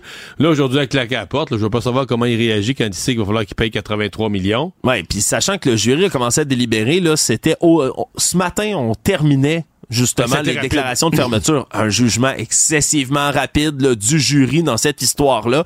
Donc, qui ont cru, bien évidemment, la version de Mme E. Jean Carroll, puis ont pu voir, faut comprendre, M. Trump est accusé de diffamation, de dire n'importe quoi. Il a quitté la salle d'audience, puis est allé publier une vingtaine de messages pour, encore une fois, lui l'affubler de tous les noms. Il faisait exactement ça pourquoi il est en train d'être jugé. Il est encore en train de le faire aujourd'hui. Donc pour le jury, on comprend que ça a pas dû être une décision excessivement difficile à rendre. On peut s'attendre aussi ben, à une autre réaction peut-être explosive là, du côté de l'ancien président américain. Lui qui a encore beaucoup d'autres histoires judiciaires sur les bras. Mario, c'est pas fini cette histoire-là. Résumer l'actualité en 24 minutes, c'est mission accomplie. Pour savoir ce qu'il y a à comprendre, Mario Dumont. Isabelle Maréchal. Tous les trois mois, il faut que tu arrives avec un nouveau produit. Là. Tout le temps, tout le temps, tout le temps, tout le temps. Mario Dumont. Comme on dit en québécois, que ça a fessé, là. La rencontre. Maréchal Dumont. Je sais pas comment on va y arriver. Bonjour Isabelle. Bonjour Mario. Alors, euh, une femme retrouvée ce matin euh, sans vie à Pointe-aux-Trembles et rapidement, on a compris, en fait, c'est son conjoint qui, après son geste, avait appelé le 911. Voilà, c'est une jeune femme de, de 32 ans qui a été sauvagement poignardée, plusieurs dizaines de coups de couteau. euh, dans le ventre euh, à 8 heures du matin quand les policiers arrivent ils ont ils ont trouvé euh, une scène de crime effroyable c'est de bonheur pour assassiner sa femme en fait il y a pas d'heure tu vas me dire ce qui me je trouve ça quand même assez effroyable quand même. Surtout pourquoi, Mario, on dit qu'à peu près au Québec, en moyenne, on parle d'un féminicide par mois. Il y a à peu près 10 à 12 femmes qui, bonhomme allant, perdent la vie des mains d'un conjoint ou d'un ex-conjoint. Mais là, ça fait deux. Le, mois de janvier n'est pas fini. En fait, ça fait trois semaines. Il, il reste encore une bonne semaine. Euh, et on est déjà à deux féminicides. Alors, ça me donne l'occasion aujourd'hui de rappeler à quel point euh, on n'avance pas dans, dans la sensibilisation. Qu'est-ce, comment ça se fait là?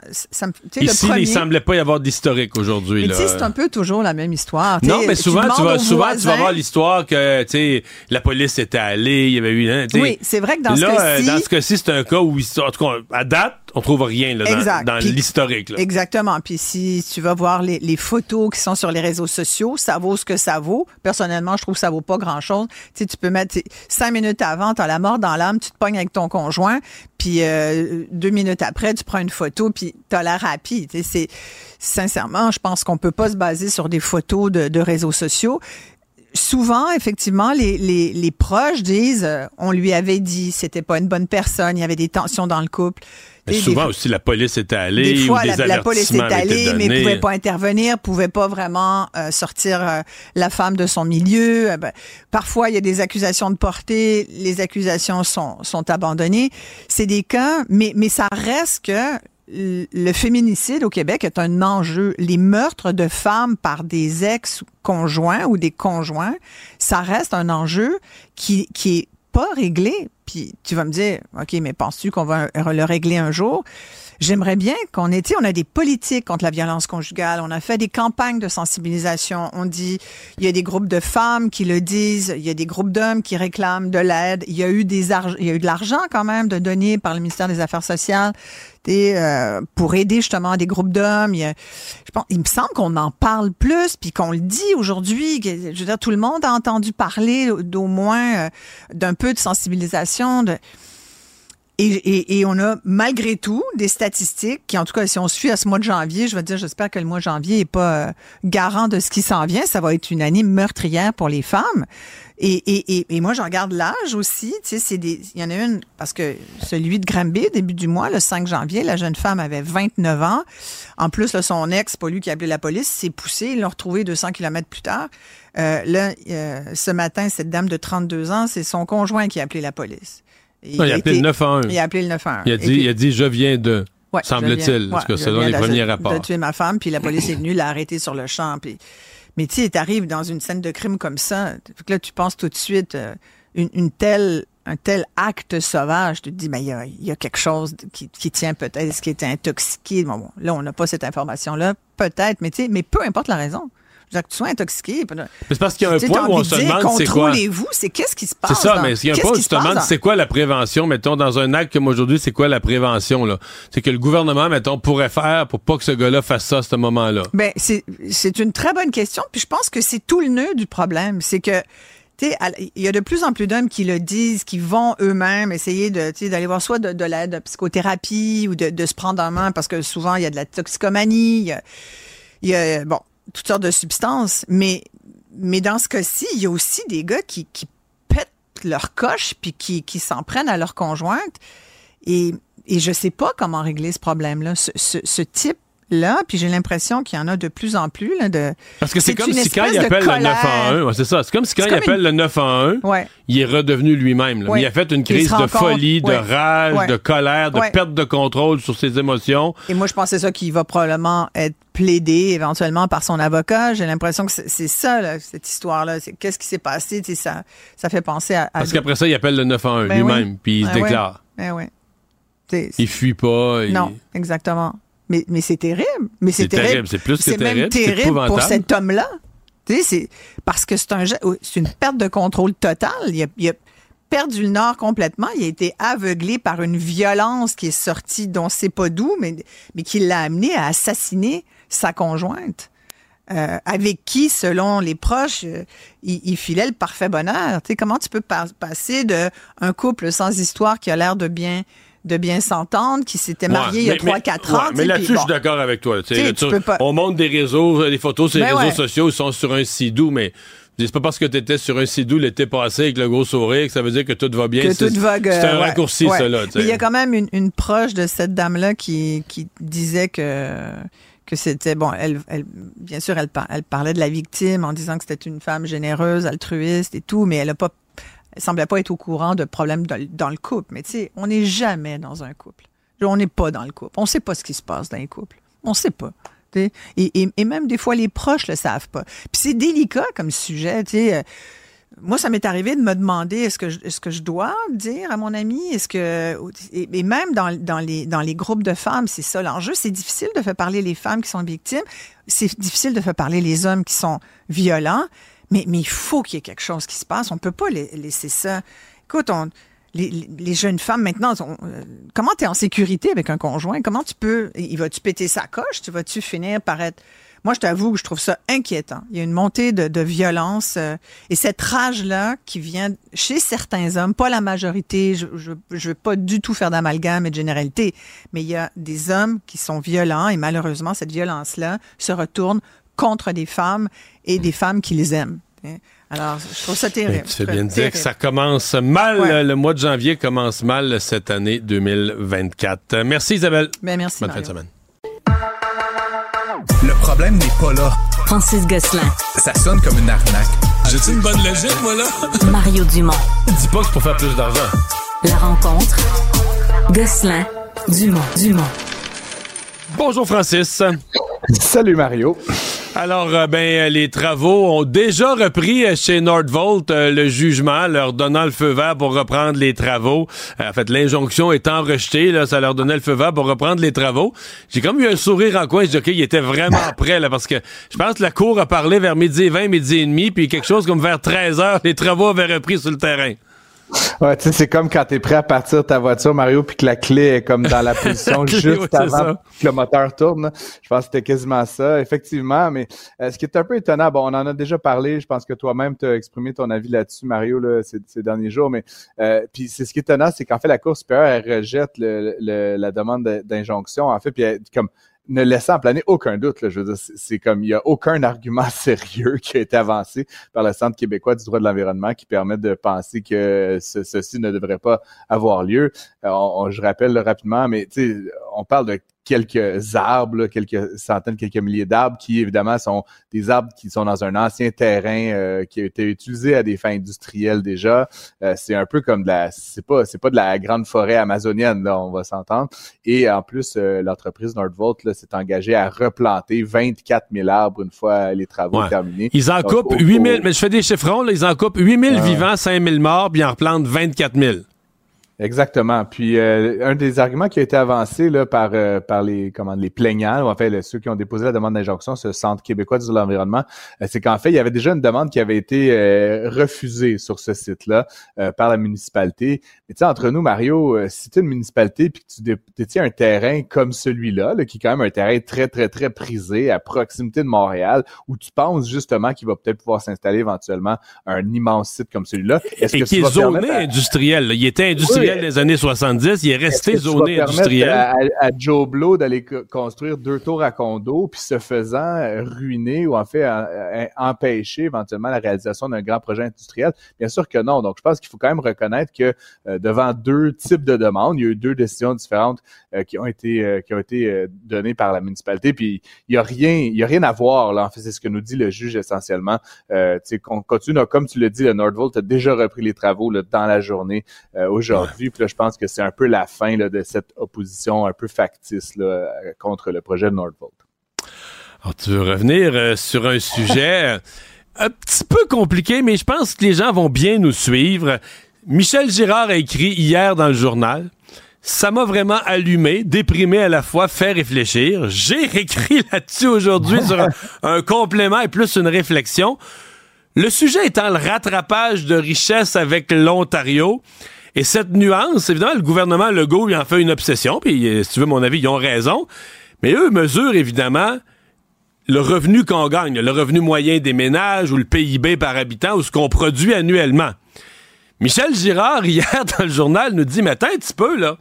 Tu sais, la richesse, euh, c'est aussi le patrimoine. Tu sais, c'est la quelqu'un qui est riche ou qui est pas riche, c'est euh, si t'as deux maisons, trois chalets, plein d'argent à bourse, déplacement à banque, ben même si t'as pas eu de gros revenus d'emploi cette année, t'es quand même si t'as été t'es un rentier, t'es quand même riche. Ouais, ouais.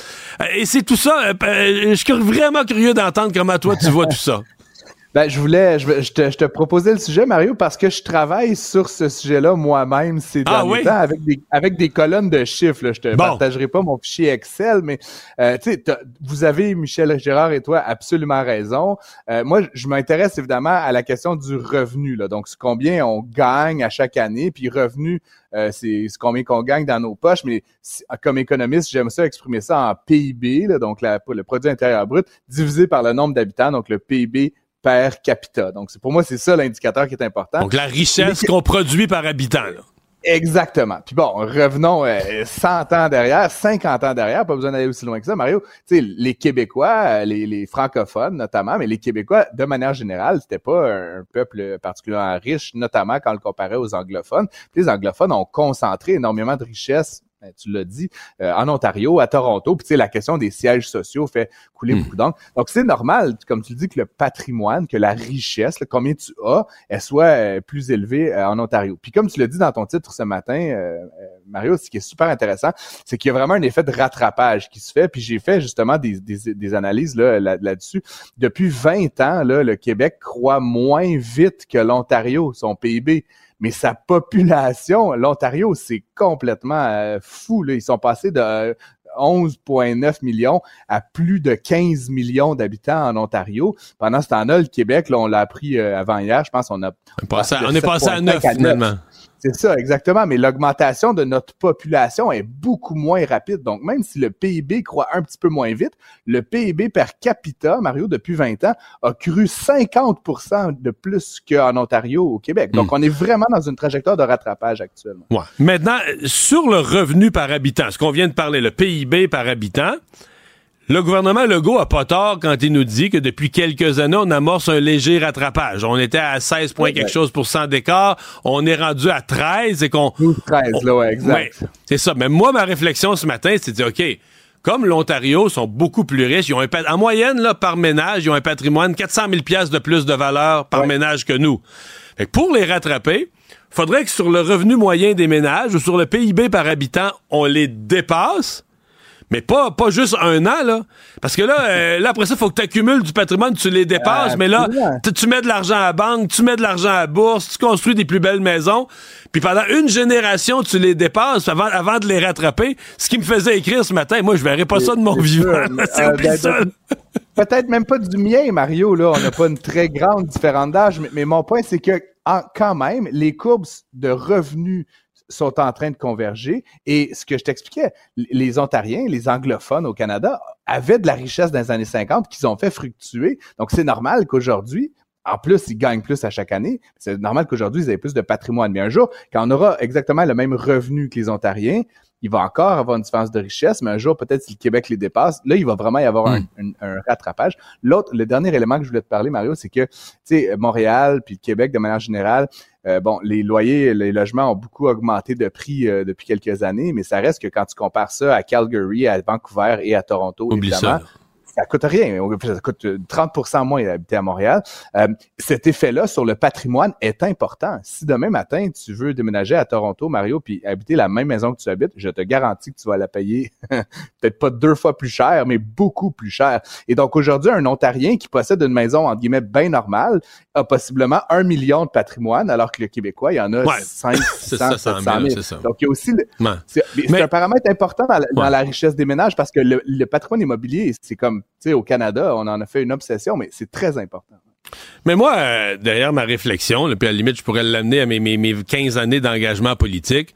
Moi, je pense quand même qu'avec les richesses naturelles qu'on a au Québec, les ressources avec Hydro et tout ça, il y a un bout où on est on s'est auto-saboté. Tu le sais, là, je suis pas socialiste, mais on a eu des, des taxes très élevées, des impôts trop, trop élevés pour payer, payer des bureaucraties lourdes. On a voulu se donner des programmes très lourds, très gros, toujours généreux, sociaux, au-dessus de notre richesse.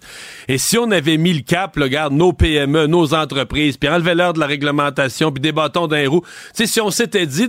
En fait, si le PQ s'était dit, nous, on va fonder un pays, non pas en faisant des référendums à tout bout de champ pour les perdre, mais on va fonder un pays en faisant des entreprises, des business, de l'argent, de l'argent. Peut-être qu'il l'aurait aujourd'hui, un, pays riche en train de se former tout seul. C'est ça l'état de ma réflexion. Moi, il y a un bout où je me dis, ce qui m'attriste, ce qui me choque, ce qui me fait réagir au texte de Girard, puis réagir au- aujourd'hui, c'est-à-dire, il y a une partie où on n'a pas bien fait ça, puis sais, on, on aime ça être égalitaire, mais tu sais, égalitaire, égalitaire, égalitaire. À la fin, la force d'essayer d'être égalitaire, ça finit que tout le monde est pauvre. C'est ça le, le bâtard de résultat. là. Bon, enfin. Écoute, je voulais quand même te dire, j'ai- beaucoup apprécié ton texte ce matin. fait Ah, t'as lu mon texte, tout ça, c'était pour dire, t'as lu mon texte, Merci.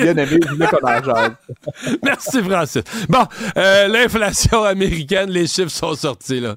Euh, Ben oui, puis c'est bon. Euh, c'est très, très bon. l'inflation américaine. Pour les consommateurs, ce qui est un peu l'équivalent de ce que nous, on utilise comme mesure principale, l'inflation est à 2,6 là, Donc, on est vraiment proche de la cible du 2% Et si tu considères ce qu'on appelle le core infla- inflation, l'inflation cœur ou de base, elle est à 2,9% Donc, encore une fois, en bas de 3% ce qui est aussi excellent.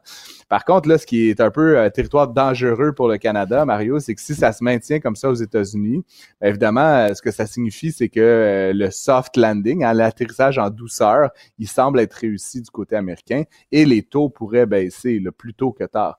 Euh, c'est une bonne nouvelle pour les Américains, mais si euh, M. McClem, on l'a vu euh, en début de semaine, là, euh, n'a pas décidé de, de baisser les taux tout de suite, mais si la Banque du Canada tarde à faire la même chose, éventuellement, ça va avoir un impact sur le Ouais. marché des changes, euh, parce que le dollar canadien va être plus rémunérateur que le dollar US pour bon les, les, les bons du trésor et tout ça.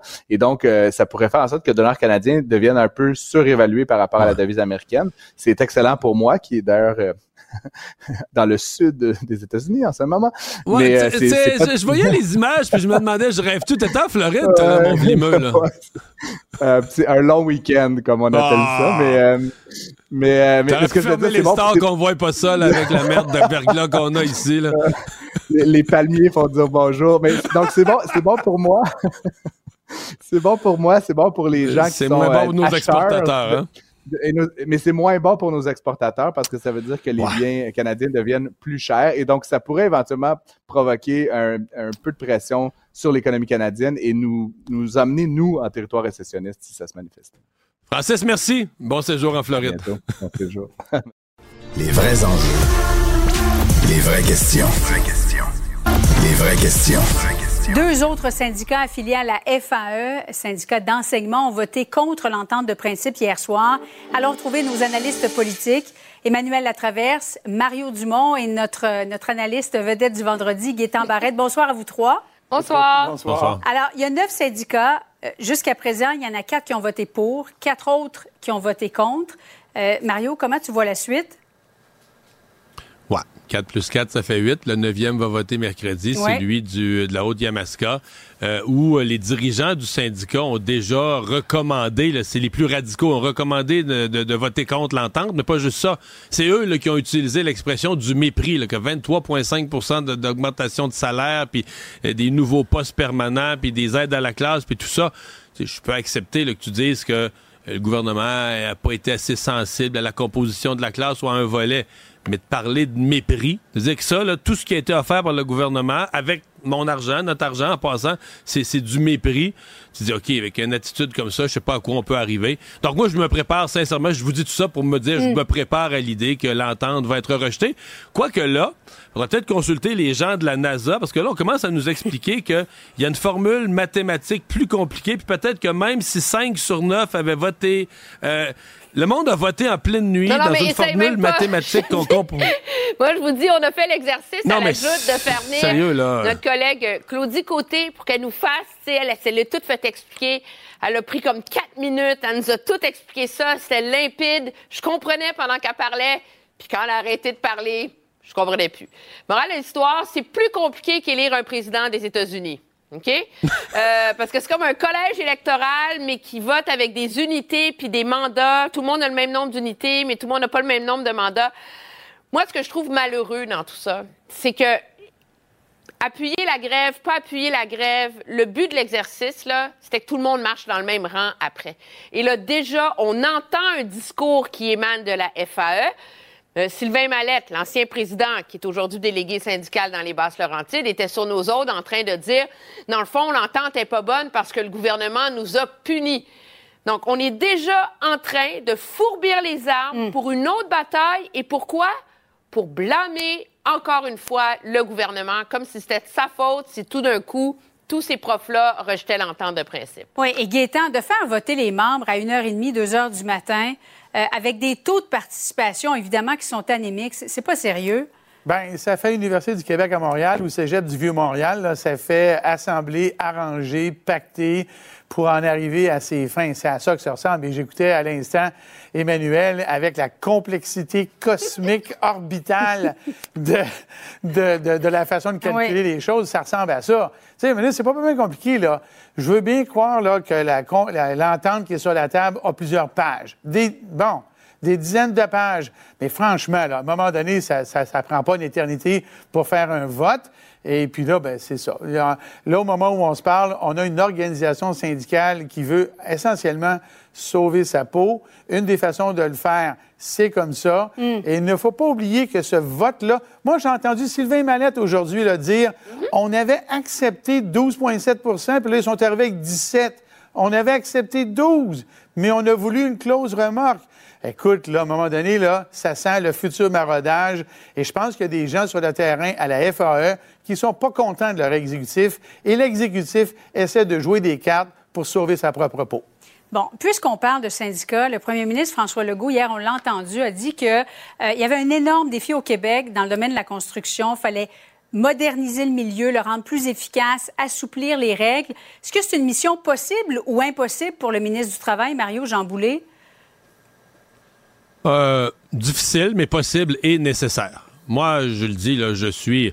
Je veux pas dire que je suis un partisan de sa loi, j'attends de la lire. Mhm. Mais je suis un chaud partisan euh, d'une réforme majeure de la construction qui vise deux choses construire plus, hein, construire plus, donc plus vite, et construire pour moins cher. Parce que des fois, on oublie ce volet-là. Mais quand, euh, tu sais, on dit les loyers sont chers, mais ça coûte plus cher construire un bloc parce qu'on s'est monté tout un système de protection des métiers d'un puis de l'autre, puis toi, tu peux pas toucher à ça. puis- en bout de ligne, c'est les ménages, c'est les gens ordinaires qui habitent ces cas. L'argent, elle vient toujours de quelque part. Donc, t'as beau dire ça coûte plus cher à construire, mais ça va se refléter dans le loyer, ça va se refléter dans l'achat d'un petit bungalow Mm. pour un ménage. Et donc, il faut au Québec qu'on puisse construire plus, plus vite, et qu'on puisse construire pour moins cher. Et là-dessus, euh, Jean Boulet, euh, les attentes sont là. Il doit livrer la marchandise, même si ça signifie euh, un certain affrontement syndical. Emmanuel, Mais c'est pas- le même genre d'affrontement syndical, cependant. Hein? C'est pas les infirmières qui s'occupent de nos parents malades, puis c'est pas les gentilles enseignantes qui s'occupent de nos enfants. C'est les travailleurs de la construction. Je suis pas sûre qu'il va avoir le même mouvement euh, de sympathie. Le défi, cependant, pour le gouvernement, c'est que dans cette, euh, après quelques années au pouvoir, c'est comme s'il faisait un aveu qu'il est pas capable d'améliorer l'état des choses au Québec sans se lancer dans des réformes en profondeur. Alors là, il est atteint de réformite aiguë. Il y a eu la santé, l'éducation, la construction. Puis là, il entame une qui s'annonce corsée, Adore, qui s'est déjà mis à dos les syndicats. C'est pas facile arriver. mais en même temps, le gouvernement est là pour gouverner dans l'intérêt de la population. Alors ici, de quoi qui est, quel est l'enjeu? Mario l'a bien dit. Quand on est rendu à avoir besoin de deux corps de métier pour mettre une porte et la poignée de porte, et ça, ça entraîne des coûts, ben, et le coût, c'est qui qui le paye? Ben, c'est l'électorat, c'est le citoyen. Alors le gouvernement est là pour gouverner et faire un certain ménage là-dedans sans euh, impacter la qualité du produit. Restez là. Entendre Denis Coderre aujourd'hui, c'est comme s'il était déjà chef du Parti libéral du Québec. Pour savoir ce qu'il y a à comprendre, Mario Dumont. Tu me parles d'un voleur? Tu sais comment j'aime les histoires Mario de vols inusités, là. que ce soit la marchandise, le voleur, le modus operandi. Cette fois-ci, c'est Ou un des fois, c'est la façon dont il se fait arrêter. Des fois, c'est la façon dont il se fait arrêter, mais là, cette fois-ci, c'est une histoire montréalaise, locale, de chez nous, mais c'est l'objet. C'est pas, c'est pas un homme de la Floride, là, c'est Montréal. C'est à Montréal, c'est à Montréal que ça se passe parce qu'il y a un juge qui a lancé un mandat d'arrestation contre un résident de la rive sud de Montréal, un homme qui aurait volé le 3 avril 2023 ben, des produits qui valent quand même à l'unité entre 3 400 dollars. Ça reste un vol de moins de 5000 dit-on, mais quand même quantité substantielle d'argent, mais qu'est-ce que c'est?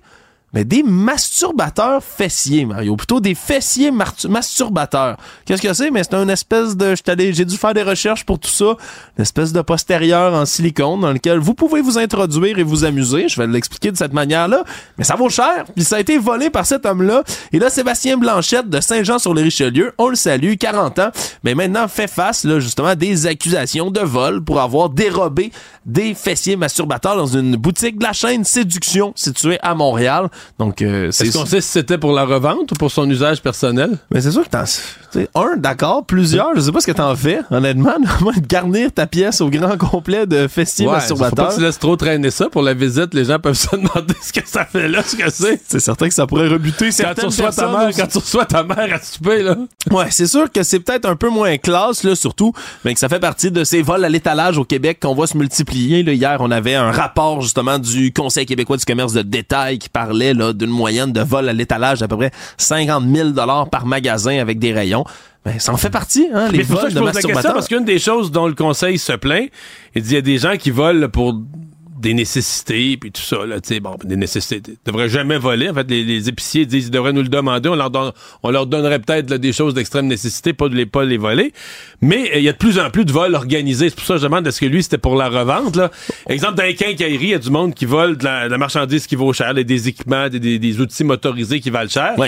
Puis ils sont sur Marketplace trois heures plus tard. là. Voilà. Ben là, monsieur Mais là, je sais pas si le fessier masturbateur là, se vend aussi bien sur Marketplace. Ben, il y a une panoplie d'antécédents en, ma- en matière de vol, monsieur Sébastien Blanchette, là, ce qui laisse supposer que c'est probablement un revendeur en série et non pas un amateur du fessier masturbateur. Voilà. Mais tu, tu vois, Mario, il y, y a toujours des vols des plus intéressants qui se passent, puis des fois, juste sous notre nez comme ça. Ben, des fois, d'être recherché, peu importe le produit, c'est spécial. On va l'inviter euh, à notre émission. Merci, Alexandre. Mario Dumont. Une feuille de route impressionnante. Un curriculum vitae aussi long que le pont de la Confédération. Curriculum vitae aussi long que le pont de la Confédération.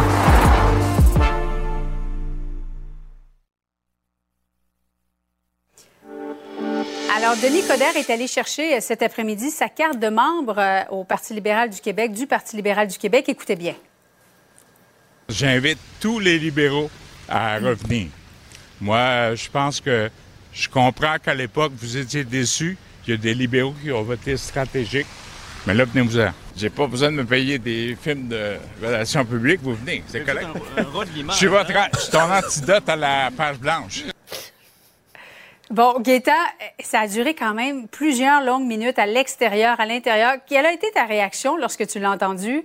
Ben, ma réaction, ma réaction, c'est pas bébé compliqué.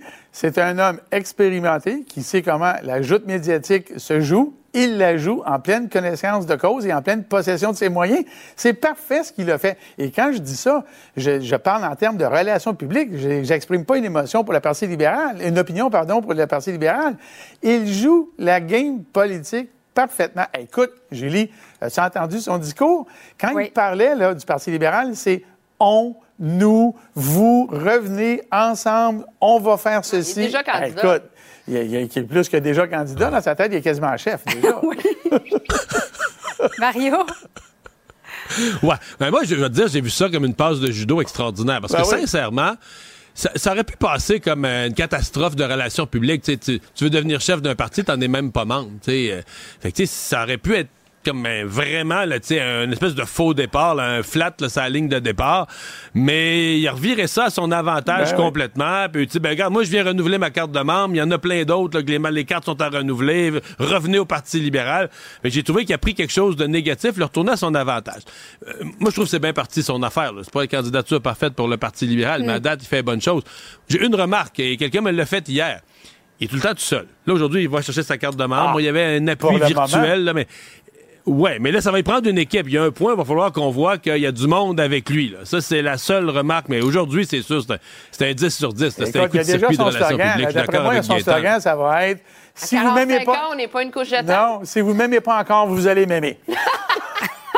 Mais moi, je vais dire ce que j'ai vu là-dedans, puis c'est ce qui m'a un peu énervé dans la réaction des députés cette semaine, c'est que c'est comme si eux autres, euh, sais, Denis Coderre, c'était pas assez bon pour eux. Là. Objectivement, c'est un parti là, qui a besoin de se reconnecter Ben avec les francophones. Il n'y a pas besoin de se reconnecter avec les élites progressistes montréalaises. Là, c'est déjà fait, ce deal-là. Là. Alors, est-ce que le, le pari de sa candidature, on est dans une ère où le populisme est à la mode, parler vrai, être proche du monde, mais ça, c'est la recette Coder. Alors lui, son, parti, son pari, c'est de dire, moi, je peux aller chercher les anciens électeurs libéraux, ceux dans les régions, ceux qui sont pas comme vous, là, les snobs de Montréal, puis moi, je vais leur parler. Puis objectivement, il, il est capable d'articuler un discours fédéraliste, pro-Canada, complètement décomplexé, qui n'a pas l'air d'être de la plaventriste multiculturaliste anglo. Et ça, ça fait longtemps qu'on l'a entendu. Donc moi, je pense que c'est une candidature qu'il faut prendre au sérieux. Puis on verra qui se présente contre lui en temps et lieu, là. Euh, Mais ceci dit, euh, Oui, Mario? à- à- non, mais ceci dit, à l'époque, à l'époque de l'informatique où tout le monde prend sa carte de membre, tu remplis des cases sur un ordi, puis tu payes avec ta carte de crédit. Ça, vraiment, ça devait faire un an ou deux qu'au Parti libéral, il était pas arrivé quelqu'un avec son formulaire papier, à la permanence avec un formulaire papier pour dire je peux devenir membre.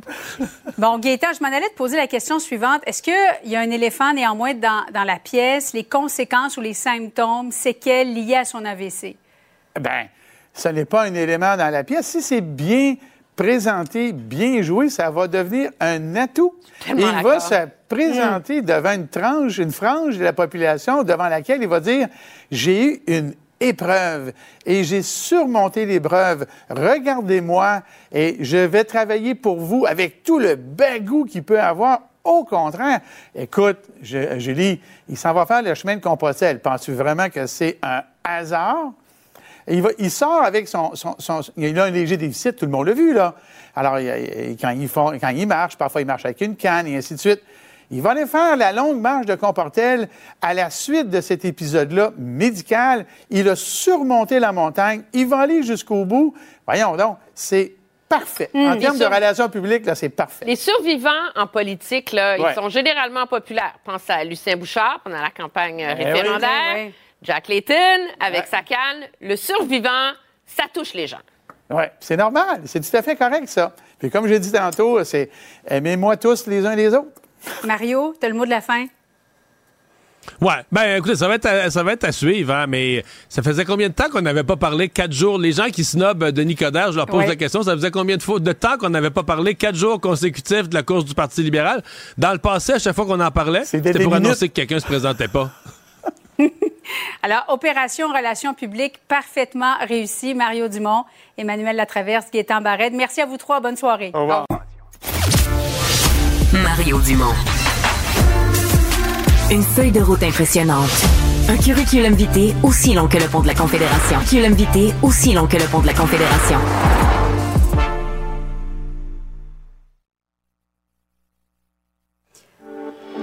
Alors, Denis Coderre est allé chercher euh, cet après-midi sa carte de membre euh, au Parti libéral du Québec, du Parti libéral du Québec. Écoutez bien. J'invite tous les libéraux à revenir. Moi, je pense que je comprends qu'à l'époque, vous étiez déçus.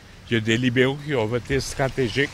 Mais là, venez-vous-en. J'ai pas besoin de me payer des films de relations publiques. Vous venez, c'est correct. Je suis, votre, je suis ton antidote à la page blanche. Bon, Gaétan, ça a duré quand même plusieurs longues minutes à l'extérieur, à l'intérieur. Quelle a été ta réaction lorsque tu l'as entendu? Ben, ma réaction, ma réaction, c'est pas bébé compliqué. C'est un homme expérimenté qui sait comment la joute médiatique se joue. Il la joue en pleine connaissance de cause et en pleine possession de ses moyens. C'est parfait ce qu'il a fait. Et quand je dis ça, je, je parle en termes de relations publiques. Je- J'exprime pas une émotion pour la partie libérale, une opinion, pardon, pour la partie libérale. Il joue la game politique parfaitement. Hey, écoute, Julie, as-tu entendu son discours? Quand il parlait là, du Parti libéral, c'est on, nous, vous, revenez ensemble, on va faire ceci. déjà Hey, candidat. écoute, il il il est plus que déjà candidat dans sa tête, il est quasiment chef déjà. Mario?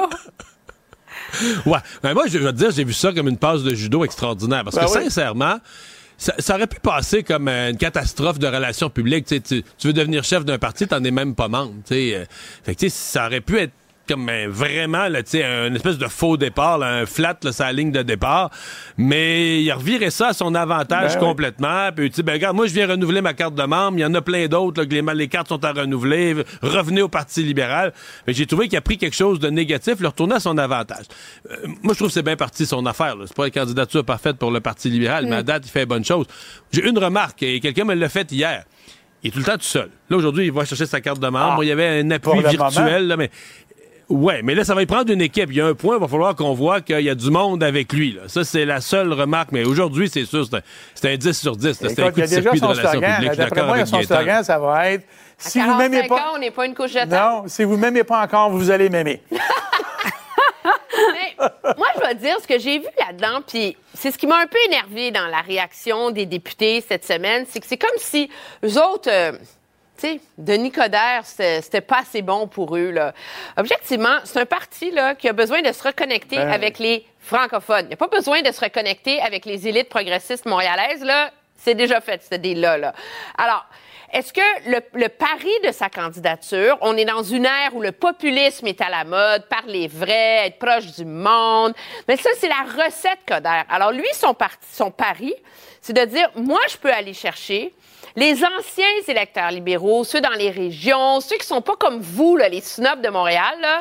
Puis moi, je vais leur parler. Puis objectivement, ça, il, il est capable d'articuler un discours fédéraliste, pro-Canada, complètement décomplexé, qui n'a pas l'air d'être de la plaventriste multiculturaliste anglo.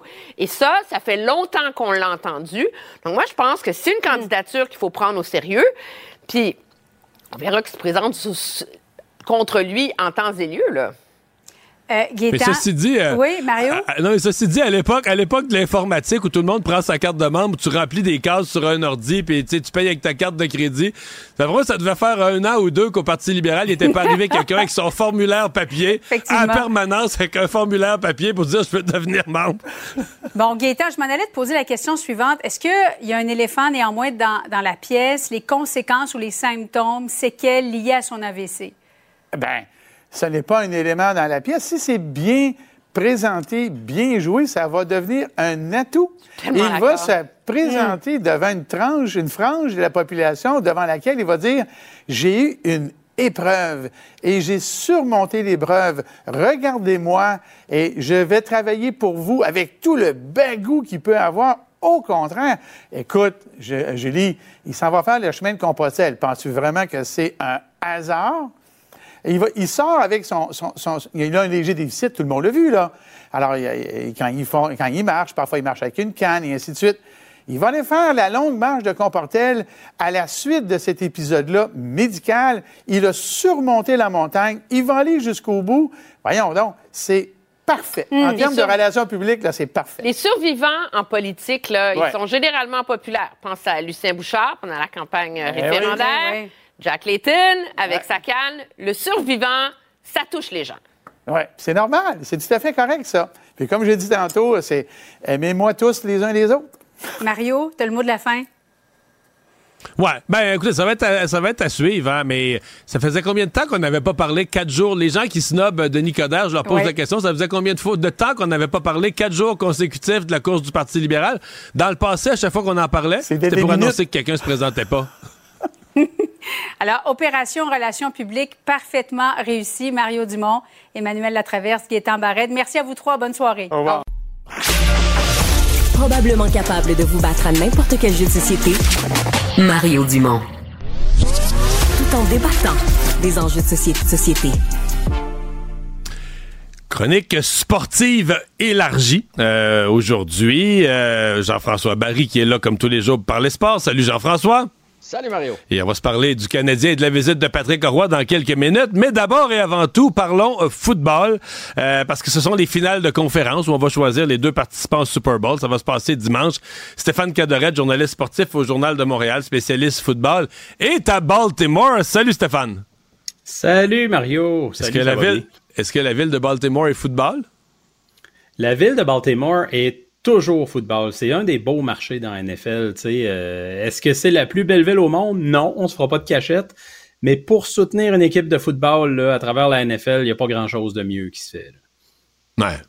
Euh, Jean-François, est-ce que ouais. toi, tu penses que ben, en fait, Stéphane, euh, est à, je... Stéphane est à bonne place pour voir une victoire? Le, le Stéphane est, est l'expert d'entre nous trois. Fait que moi, j'ai une question à te poser parce que euh, je trouve que Pat Mahomes est un peu comme Tom Brady et j'ai beaucoup de difficultés à parier contre lui. J'ai l'impression qu'il trouve toujours une façon d'amener son Ouais. équipe euh, en bien, en mal, que ce soit avec les arbitres ou autres. Mais il est dur à battre. Est-ce que. Puis les Ravens, par le passé, ont quand même un antécédent de choker, entre guillemets. Alors, est-ce que c'est l'année des Ravens ou je continue avec mon Pat Mahomes?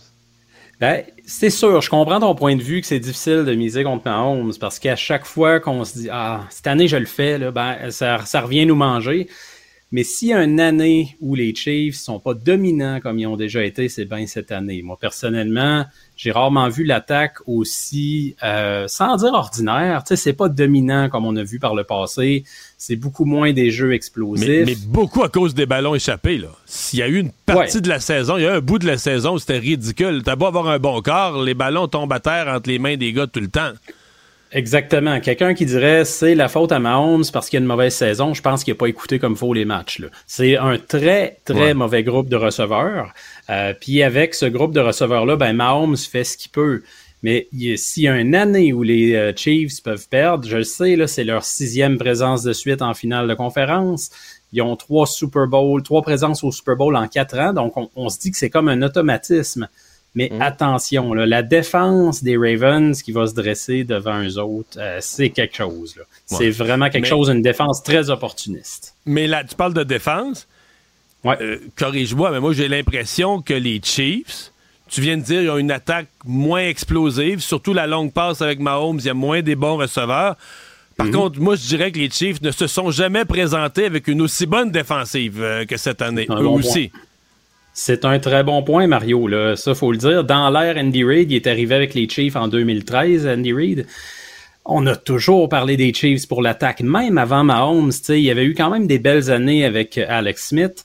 Et on parlait jamais de la défense des Chiefs. Là, non seulement c'est une bonne unité, mais sont jeunes, de très bons joueurs dans la tertiaire, euh, un bon groupe qui peut mettre de la pression avec Chris Jones, avec George Karlaftis. Ça fait longtemps qu'on a vu ça. Puis c'est drôle parce que je parlais de la défense des Ravens qui sont premiers là, au niveau des sacs du corps avec 60, mais qui est deuxième? Les Chiefs avec 57. Donc, les deux carrières qui pourraient se retrouver sous pression dans cette rencontre-là, je pense que ça va être un facteur euh, clé. OK. Ben écoute, moi donc euh, parti pris pour Mahomes, comme vous l'avez comme vous l'avez senti, euh, c'est uniquement avec mon cœur. Et mon autre parti c'est les Lions. Euh, Ah, ben là. J'aime cette équipe-là. Je les trouve euh, bien coachés. L'entraîneur, on voudrait tous travailler, euh, travailler pour ce gars-là. Mais je peux pas croire que les 49ers vont sortir euh, aussi mal deux fins de semaine de suite. Ben, Est-ce que Brock Purdy, ils ont vraiment un corps, euh, les 49ers? Ouais, je pense que oui. Écoute, la semaine passée, là, il mouillait à Sio. Euh, Brock Purdy, je sais pas pourquoi il y a autant de doutes à son sujet. Euh, il a été quand même très, très performant euh, pas mal toute l'année. Il est dans les finalistes pour le titre de, de joueur le plus utile. Mais c'est sûr qu'il y a eu un ou deux mauvais matchs dans l'année. C'est pas si mal, mais on dirait que ça lui revient en face. Là, à chaque fois qu'il y a un mauvais match, on se dit, ouais, c'est peut-être pas pour rien que c'est un choix de septième ronde, puis les gens recommencent à douter. Mais il fait très bien fonctionner cette machine-là. Il y a un bon système défensif, euh, offensif, c'est-à-dire qu'il protège bien. Il paraît bien dans ce système-là. Est-ce qu'il serait le corps arrière des Ravens, puis ce serait aussi efficace? Probablement pas. mais il est à San Francisco. Il y a un génie offensif derrière l'attaque. Il y a d'excellents receveurs de passes. On sait que Ben, Debo Est-ce que Samuel, Debo est revenu, est revenu en Oui. santé?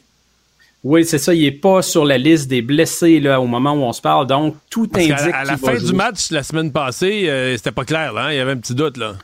C'est ça, il y avait un, un gros doute même, Ouais, mais tout indique ouais, qu'il ouais. va jouer. Puis Debo Samuel, euh, tu sais, vous le savez les gars, là, quand il est là, ça change complètement la dynamique de l'attaque des Niners parce que c'est le couteau suisse. Est-ce qu'il va être utilisé sur une longue passe, sur une courte passe? Est-ce qu'on va l'amener dans le champ arrière pour une portée? Il y a plein d'éléments de surprise qui arrivent avec Debo Samuel, puis sa présence est vraiment importante. Euh, un mot sur Détroit, parce que moi, je, Ben je, je- moi, je, suis team Jean-François là-dessus. Moi aussi, j'espère que les, euh, les Lions vont gagner. Euh, J'aime l'atmosphère de Détroit, le coach, tout, tout ce qui tourne autour de l'équipe, la vibe cette année. Enfin, je pense qu'on est, on est plusieurs euh, à, à rêver de voir euh, les Lions passer au, au Super Bowl. Euh, ils ont une bonne machine de football, puis ils ont été impressionnants la semaine passée quand même. là. Oui, puis il se passe quelque chose à Détroit. C'est dommage pour eux que le match a lieu à San Francisco. C'est quand même un désavantage important. Mais à Détroit, c'est fantastique là, ce que la ville vit.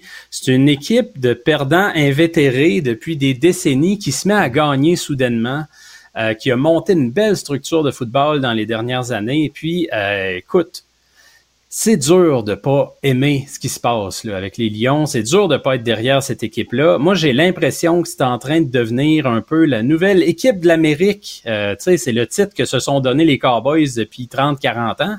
Euh, mais là, tout le monde est derrière les Lions. Tout le monde veut qu'ils gagnent. Ça ferait changement. Ça serait une histoire Ouais, mais là, c'est parce que. franchement sympathique. Mais ils vont, ils risquent est- de frapper un mur. Là. Mais, mais l'histoire, toi, tu penses qu'il risque de... Parce que l'histoire est quasiment rendue politique, parce que non seulement l'équipe a vécu ses déboires, les fans n'ont pas eu facile, des mauvaises années, mais... Ouais.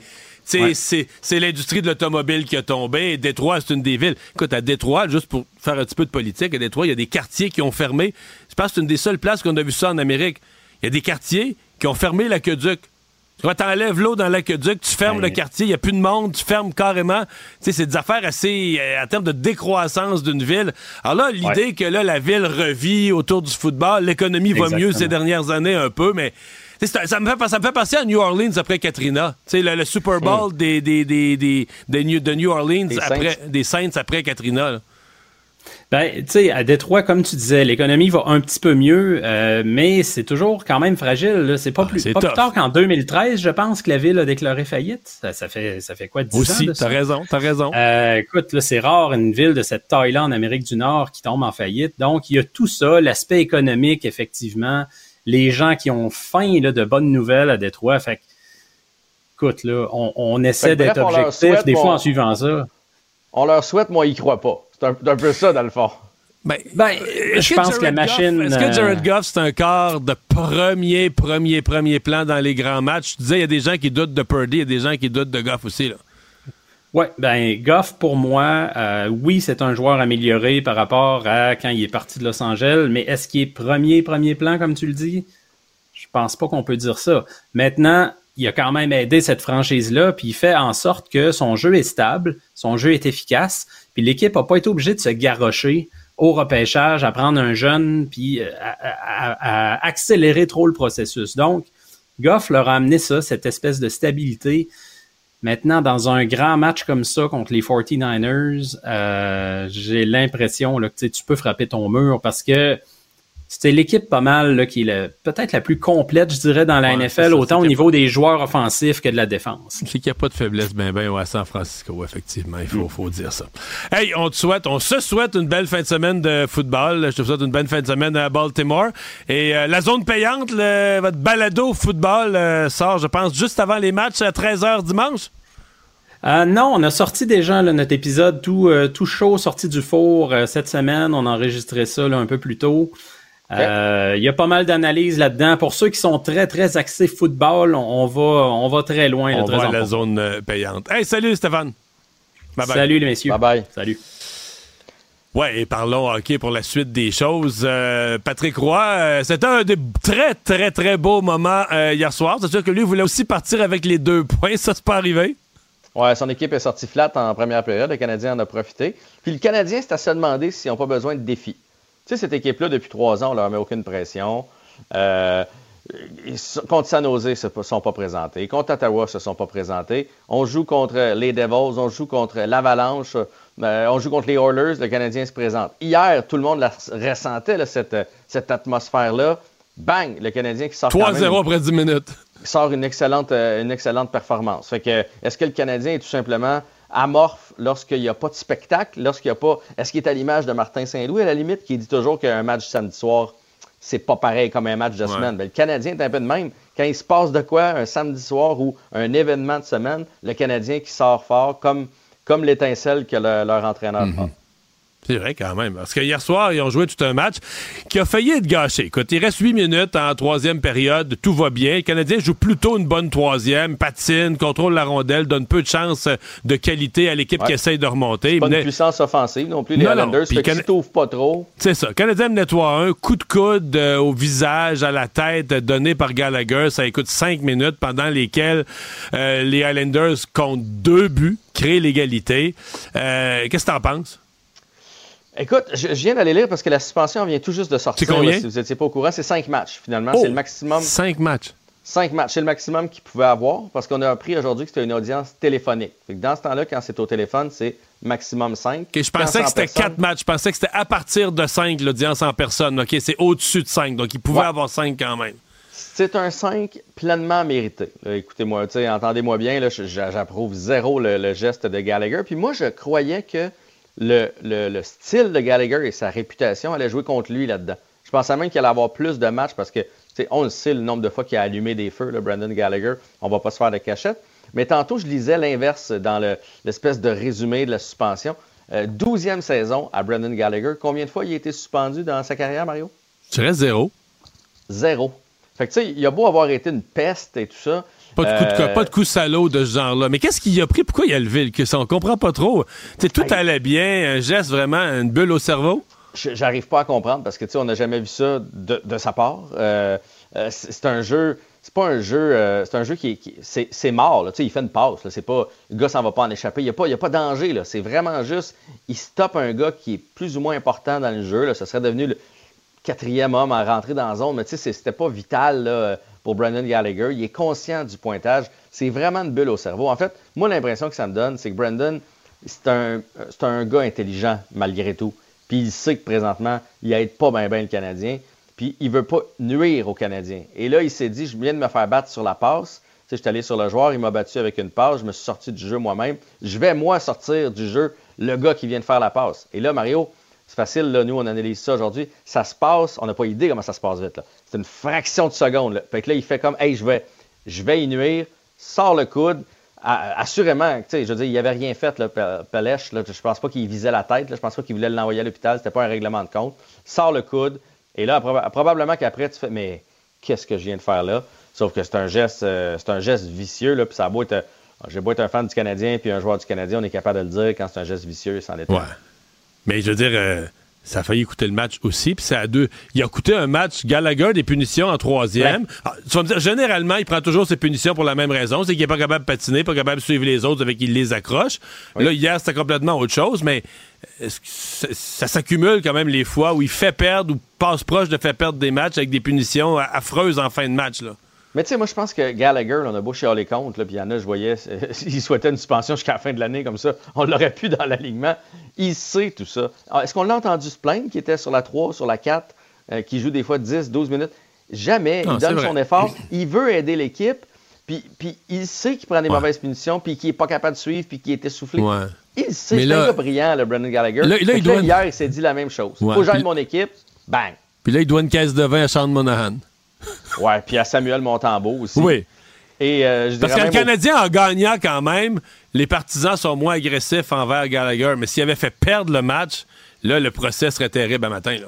Ouais, mais ça serait plate que ça se termine comme ça pour Gallagher parce que je sens que l'amour inconditionnel qu'on avait pour lui est en train de changer. Puis, tu sais, il reste Ouais. encore 4 ans, le Mario. hein. Effectivement. C'est Hey! loin d'être fini. Bonne fin de semaine et bon football. Salut. Yes. Merci à vous d'avoir été là. On se retrouve lundi. Bonne fin de semaine. Kid.